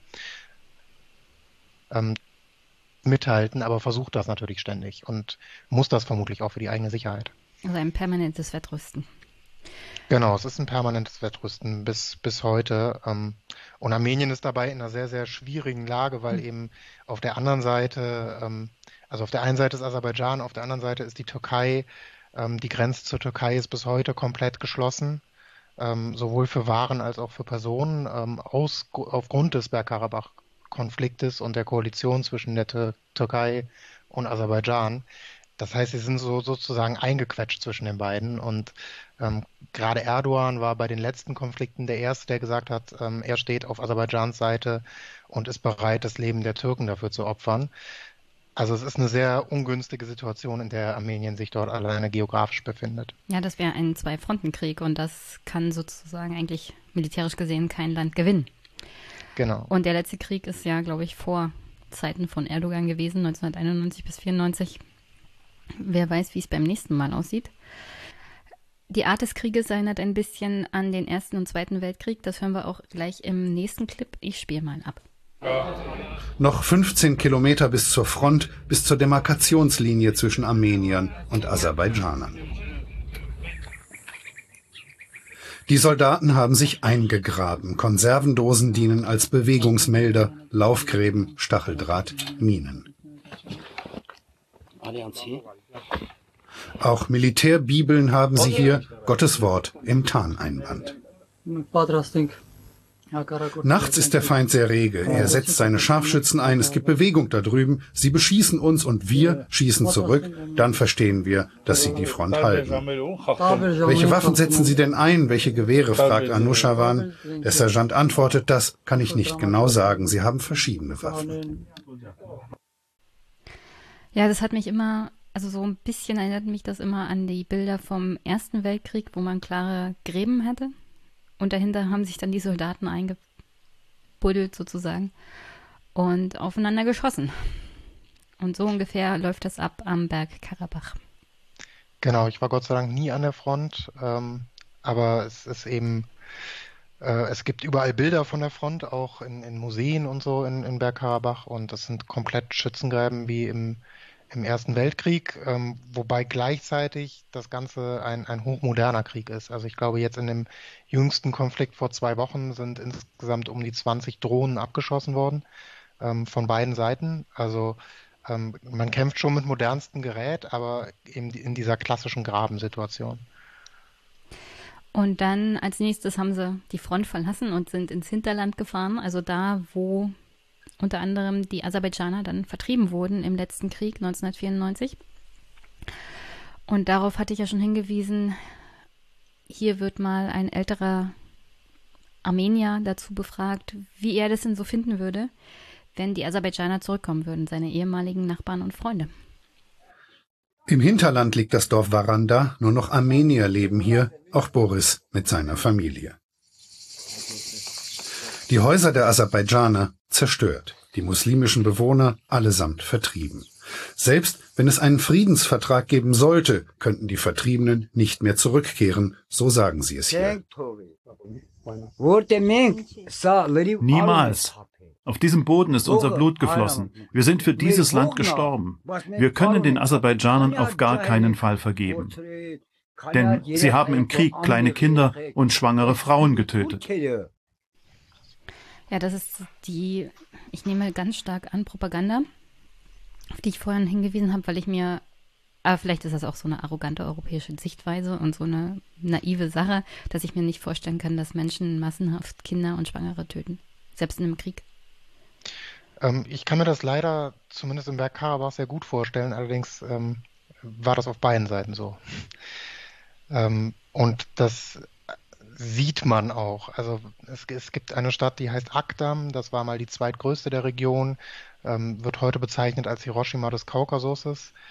Ähm, war eine Stadt mit, ich glaube, um die 100.000 Einwohner und die ist komplett dem Boden gleich gemacht worden. Ähm, das Einzige, was noch steht, ist die Moschee. Da haben die Armenier lange ähm, Kühe drin gehalten in der Moschee, um die quasi komplett zu entweihen. Äh, mittlerweile tun sie das nicht mehr. Sie wird aktuell sogar restauriert ähm, und auch mit aserbaidschanischen und türkischen Arbeitern, ähm, die an der Moschee die erhalten dürfen. Ähm, aber leider kann ich mir sehr gut vorstellen, dass es jede Art der Grausamkeit in diesem Krieg gab. Und ähm, sehr, sehr viel davon ist auch dokumentiert, aber eben auf, auf beiden Seiten. Also ich, ich glaube, was der, der ältere Herr aus Varanda erzählt, ist, ist durchaus nicht absurd, ähm, aber ist natürlich eine einseitige Geschichte. Und das ist genau die Propaganda, die sich auf beiden Seiten extrem verfestigt. Also ich glaube, es gibt keinen Konflikt, wo dermaßen viele Fake News im Umlauf sind, wo dermaßen krass ein, ein Informationskrieg geführt wird, und zwar seit seit 20 Jahren. Also ich wurde ähm, regelmäßig ähm, zu den absurdesten Geschichten befragt, weil ich einen, einen Freund in Aserbaidschan habe. Ähm, da gehen in Aserbaidschan gehen Geschichten rum, ähm, dass in, in Bergkarabach man die Flüsse alle auf ähm, mit Dämmen versucht aufzuhalten, damit es kein Trinkwasser mehr in Aserbaidschan gibt. Ähm, was völliger, also was völlig absurd ist, das, das passiert einfach nicht. Ähm, Umgekehrt gehen in, in Bergkarabach die wildesten Gerüchte über Aserbaidschan vor, dass man irgendwelche Flü Flüsse vergiftet, um die Armenier auszurotten, ähm, was auch einfach nicht den Tatsachen entspricht. Also es ist einfach sehr, sehr heftig und es ist auch unmöglich, ähm, sich irgendwie neutral darüber zu informieren. Also jetzt bei den letzten Zusammenstößen habe ich versucht, irgendwie mir ein Bild von der Lage zu machen und es ist also ich weiß bis heute nicht, wer zum Beispiel äh, den ersten Schuss abgefeuert hat. Also ob, ob es eine Offensive gab und wenn ja, von wem. Das ist völlig unklar. Es gibt auch kaum internationale Beobachter und wenn, werden die nicht an die Grenze gelassen. Ähm, es ist einfach unglaublich schwer, das abzuschätzen. Hm. Ja, ich habe ja darauf hingewiesen, es ist auch generell ziemlich schwierig, bei YouTube irgendwas zu finden. Also deutsche, die paar deutschen Berichte, die ich dazu hatte, sind alle etwas älter. Um die 2000er, 2015 war so das Neueste, was ich hatte.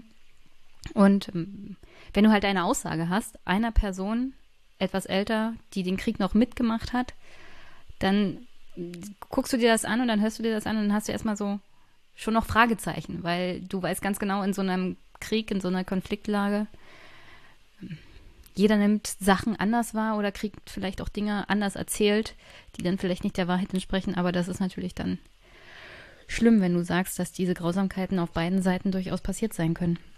Absolut. Und ich glaube, das, das geben auch alle Reports von, von OSCE und, und den wenigen, die vor Ort irgendwie aktiv waren, her, ähm, dass das eben auf, leider auf beiden Seiten sehr offensiv stattfand und auch was Kulturstätten angeht. Ähm, also ich hatte ja erwähnt, die Kühe in der Moschee. Auf der anderen Seite hat Aserbaidschan eine Region. Ähm, Nakhchivan heißt ist eine Enklave in, in Armenien. Ähm, dort haben sie massenhaft armenische ähm, historische Grabsteine, die irgendwie 2000 Jahre alt sind, zertrümmert. Ähm, und beides ist irgendwie gut dokumentiert, auch von den Vereinten Nationen. Also es gibt die ganze Bandbreite an Grausamkeiten in diesem Konflikt und die gibt es leider seit, seit vielen, vielen Jahren. Wie kommt man auf, an Presseinformationen ran? Also wir haben ja gerade darüber gesprochen, wie schwierig es ist, neutrale Berichterstattung dazu bekommen. Als du vor Ort warst, wurde ja über, wurde über das Turnier berichtet, wurde der Konflikt mal in der deutschen Presse auch aufgegriffen und gibt es irgendjemanden, der sich dafür interessiert? Fernab von Bergkarabach, Armenien und Aserbaidschan, vielleicht im deutschen Sprachraum? Um, das ist eine gute Frage. Also ja, es war Presse bei dem Turnier, was wir organisiert haben, da, ähm, weil das viele auch als eine Chance gesehen haben, sich dort ähm, ja auch vielleicht etwas intensiver mit dem Konflikt auseinanderzusetzen, gerade Journalisten, auch ein bisschen mit der Hoffnung, vielleicht ein paar Zugänge zu haben, die man so im, im Alltag vielleicht nicht hat in Bergkarabach. Ähm, es war auch, waren auch deutsche Journalisten da. Es ist auf jeden Fall was im Deutschlandfunk gelaufen und ich glaube, bei der Zeit waren längere Artikel. Ähm, die, ähm, also was die Neueres, Namen, also. Genau, das ist alles von 2019. Weil die, das hast du mir ja alles geschickt und das, was es so gibt, habe ich auch lesen können. Es gibt halt nicht mehr viel. Und alles, was ich über den aktuellen Konflikt, das Ausbrechen mitbekommen habe, war, wie gesagt, Euronews und ähm, Twitter. Bei Twitter ja, gab es Videos. über den aktuellen Ausbruch gibt es eigentlich nicht viel mehr als Kurzmeldungen, ähm, ja. gerade im deutschsprachigen Raum, ähm, dass der Konflikt ausgebrochen ist und dass es zwölf Tote gab. Mehr findet man nicht. Was ich, wie gesagt, wirklich erstaunlich finde, weil es ein Überbleibsel der Zeit nach dem Kalten Krieg ist. Also, äh, also wenn man das nochmal in Perspektive setzt, wir hatten den Ausbruch des Jugoslawienkrieges in Europa. Und auch das, würde ich sagen, Bergkarabach und der ganze Krieg um die Region herum war ja zum Ende der Sowjetunion und zum Ende des Kalten Krieges, wo sozusagen, sozusagen weltweit die Grenzen neu festgelegt wurden. Und in dem Fall wurde nichts festgelegt und es ist ein Waffenstillstand und es schwelt und schwelt und beide Seiten kommen sich nicht näher. Ja, es ist, äh, ich finde es auch relativ schwer verständlich, weil es auch definitiv Auswirkungen auf Europa haben wird. Also wenn ihr ähm, Katrin Strenz und den äh, Lobbyismus schon mal behandelt habt, ähm, dann habt ihr ja sicher darüber gesprochen, dass Deutschland ganz, ganz viel Öl und Gas aus Aserbaidschan mhm. importiert, dass man gerade neue Pipelines baut, dass Aserbaidschan ein enger Partner der deutschen Regierung ist. Ähm, ja. Ich glaube, Merkel war letztes Jahr erst wieder da. Ähm, auf der anderen Seite gab es zum Beispiel in Brüssel auch Straßenschlachten zwischen Armeniern und Aserbaidschan aufgrund dieses letzten Ausbruches, wo etwa 2.000, 3.000 Leute beteiligt waren. Ähm, also das ist ein Problem, was vor unserer Haustür liegt. Beide sind irgendwie sehr partnerschaftliche Staaten, sowohl Armenien als auch äh, Aserbaidschan für die komplette Europäische Union. Ähm, und es ist eben auch ein, ein Konflikt, in dem geopolitisch ganz viele andere Parteien Aktien haben. Also auch bei dem jüngsten Ausbruch hat Erdogan, glaube ich, zwölf Stunden gebraucht, um zu sagen, ähm, Aserbaidschan soll ruhig angreifen, die Türkei ist dabei mit allem, was sie hat. Ähm, während Russland gemahnt hat und zur Ruhe aufgerufen hat, aber Russland einen alten Vertrag mit Armenien hat, dass sie sie beschützen müssen im Angriffsfall. Ähm, das ist so ein bisschen das, worauf Armenien sich äh, ja darauf hofft, weil gleichzeitig verkauft Russland auch Waffen an Aserbaidschan. Also die, die Rolle Russlands ist nicht so ganz klein im Konflikt. Ja, wenn man sich überlegt, dass Bergkarabach ja aus dem ehemals sowjetischen Aserbaidschan sich rausgelöst hat, finde ich die Rolle Russlands bei dem ganzen Konflikt doch sehr interessant, würde ich mal sagen.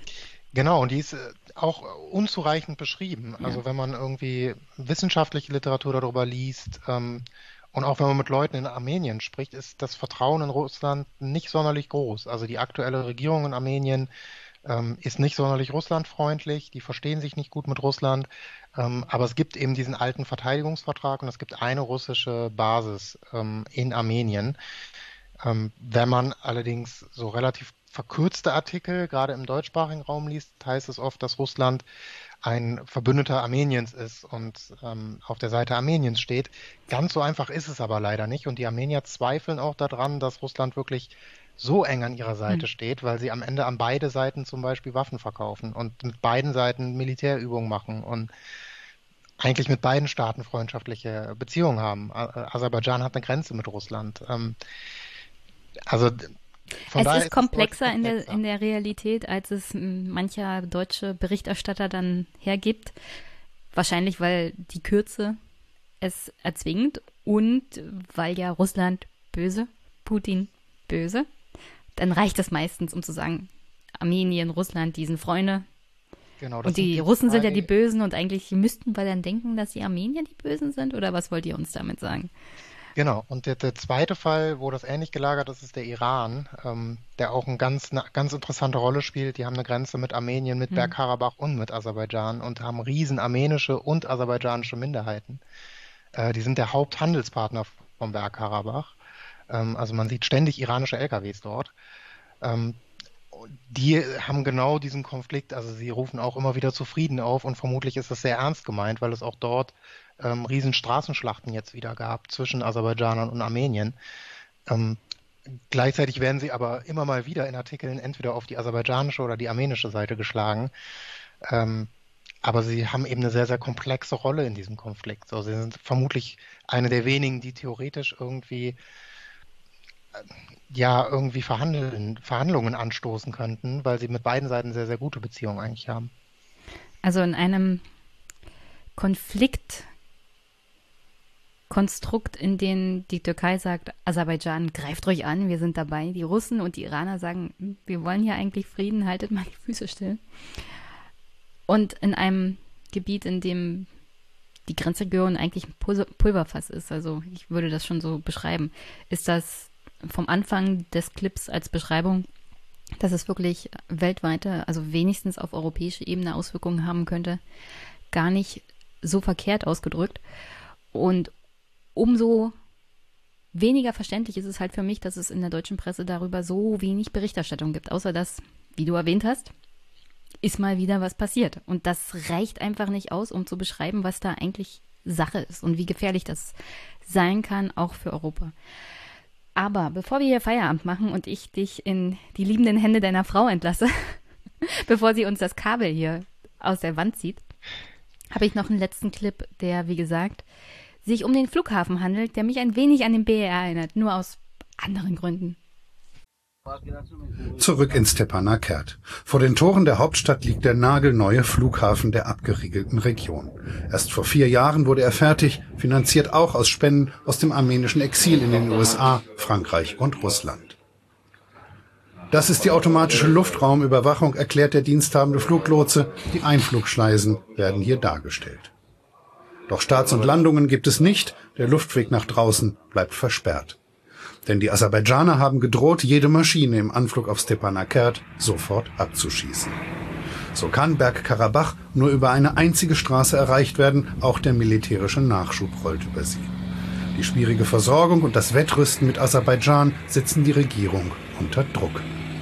Wir unternehmen das Notwendige. Wir werden bald über Frieden reden, nicht über den Krieg.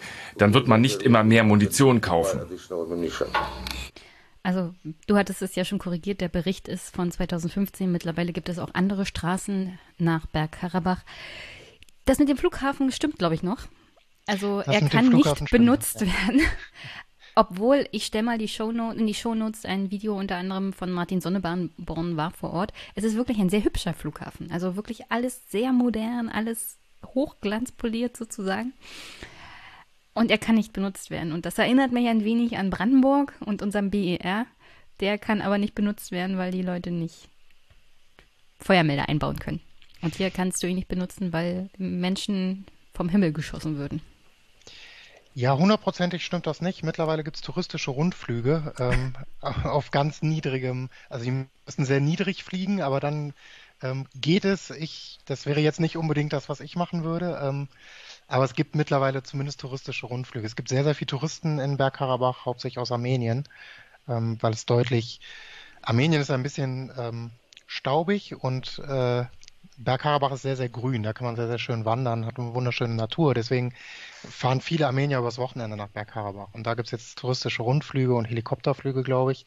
Aber ansonsten eben nichts. Ähm, der Präsident von Armenien wollte mehrfach ähm, einen Flug nach äh, Stepanakert antreten und hat gesagt, ähm, Aserbaidschan würde sich nicht trauen, ihn abzuschießen, ähm, hat es aber am Ende dann doch nie gemacht.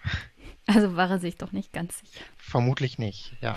Es gab auch mal eine eigene Airline, die ist aber, glaube ich, mittlerweile wieder aufgelöst. Hm. Naja, wenn sie nicht besonders fliegen kann, dann ist sie auch schwer zu halten. Genau. Ist alles ein bisschen makaber, aber. Ja. Wobei, wie gesagt, der Zugang ist deutlich besser und das ist auch was, wo ähm, gerade Bergkarabach wahnsinnig viel drin investiert und vor allen Dingen die Diaspora. Also Armenien hat eine unfassbar riesige Diaspora, auch eine sehr, sehr wohlhabende auf der ganzen Welt. Mhm. Der Flughafen zum Beispiel wurde vom, von einem der reichsten Männer Südamerikas gebaut, der ähm, aus Armenien kommt oder aus Armenien stammt. Ist er ähm, aus Armenien geflohen oder ist das noch ein Überbleibsel aus der Fluchtbewegung nach dem Völkermord an den Armeniern in der Türkei? Das ist, glaube ich, ein Nachfahre vom Völkermord an den Armeniern.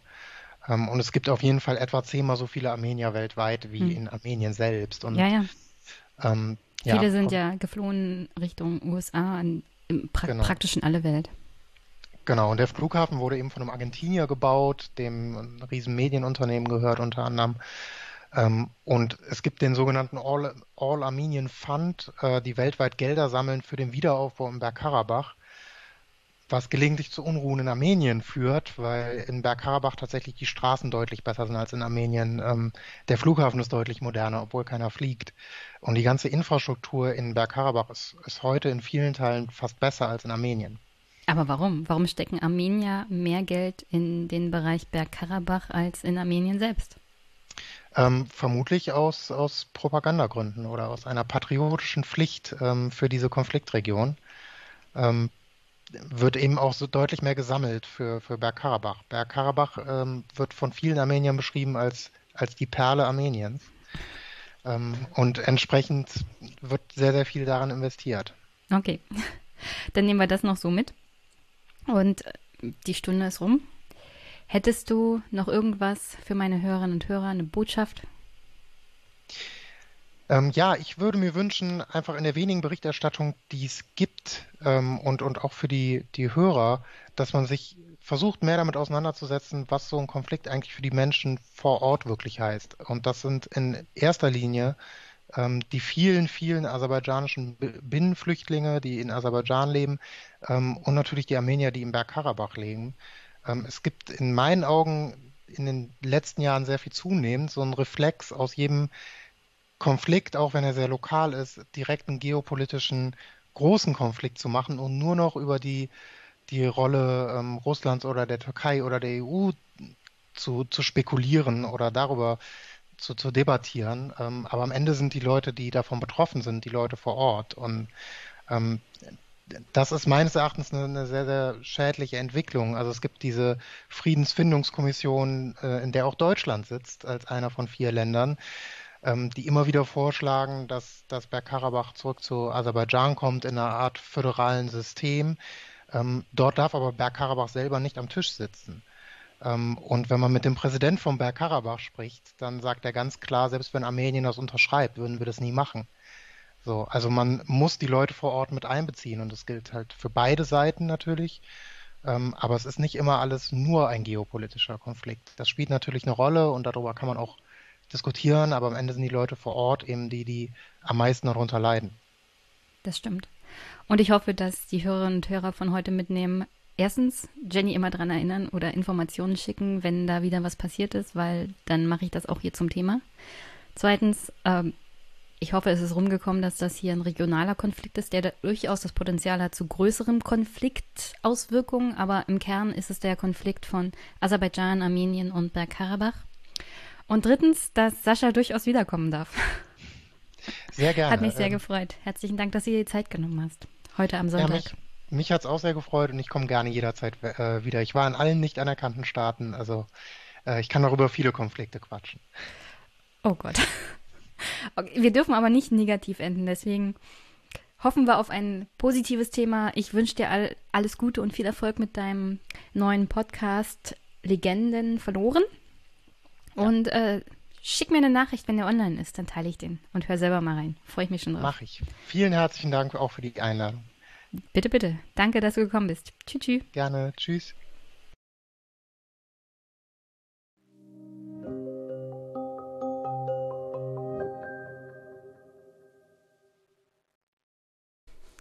Und damit zum Abschluss heute. Also, ich habe euch eine Menge an Lesestoff und auch YouTube Links in die Shownotes gepackt, vor allem zu dem Konflikt um den Berg Karabach. Schaut mal rein, lest euch mal ein. Ein sehr wichtiger Konflikt. Wenn ihr irgendwas an Feedback habt, immer wieder gerne oder Hinweise, freue ich mich sehr. Und sonst, ja, folgt auch Legenden verloren von Sascha. Der Podcast ist noch nicht online, aber die Twitter-Seite schon. Und im September soll es losgehen. Ich werde mal reinhören. Ich freue mich schon drauf.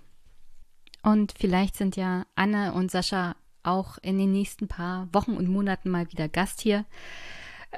Ich hoffe ja immer auf tolle Gäste, auf informative Gäste und freundliche Gäste. Aber wenn Sascha zurückkommt, dann geht es um Krisenregionen und mögliche kriegerische Konflikte. Äh, ich hoffe, dass er wieder Gast ist, aber ohne großartige Konfliktpotenziale. Sagen wir es so. Und sonst, ja, ihr wisst ja, wie ihr, ihr den Podcast unterstützen könnt. Finanziell, PayPal-Überweisung oder Steady oder über die Wunschliste. Und sonst freue ich mich natürlich auch über Feedback, über das Teilen und nette Kommentare. Und ja, wie immer an dieser Stelle hoffe ich, ihr habt eine wunder, wunderschöne Woche einen wunderschönen Montag, einen wunderschönen Start in die Woche überhaupt. Bleibt gesund und wir hören uns. Bis bald.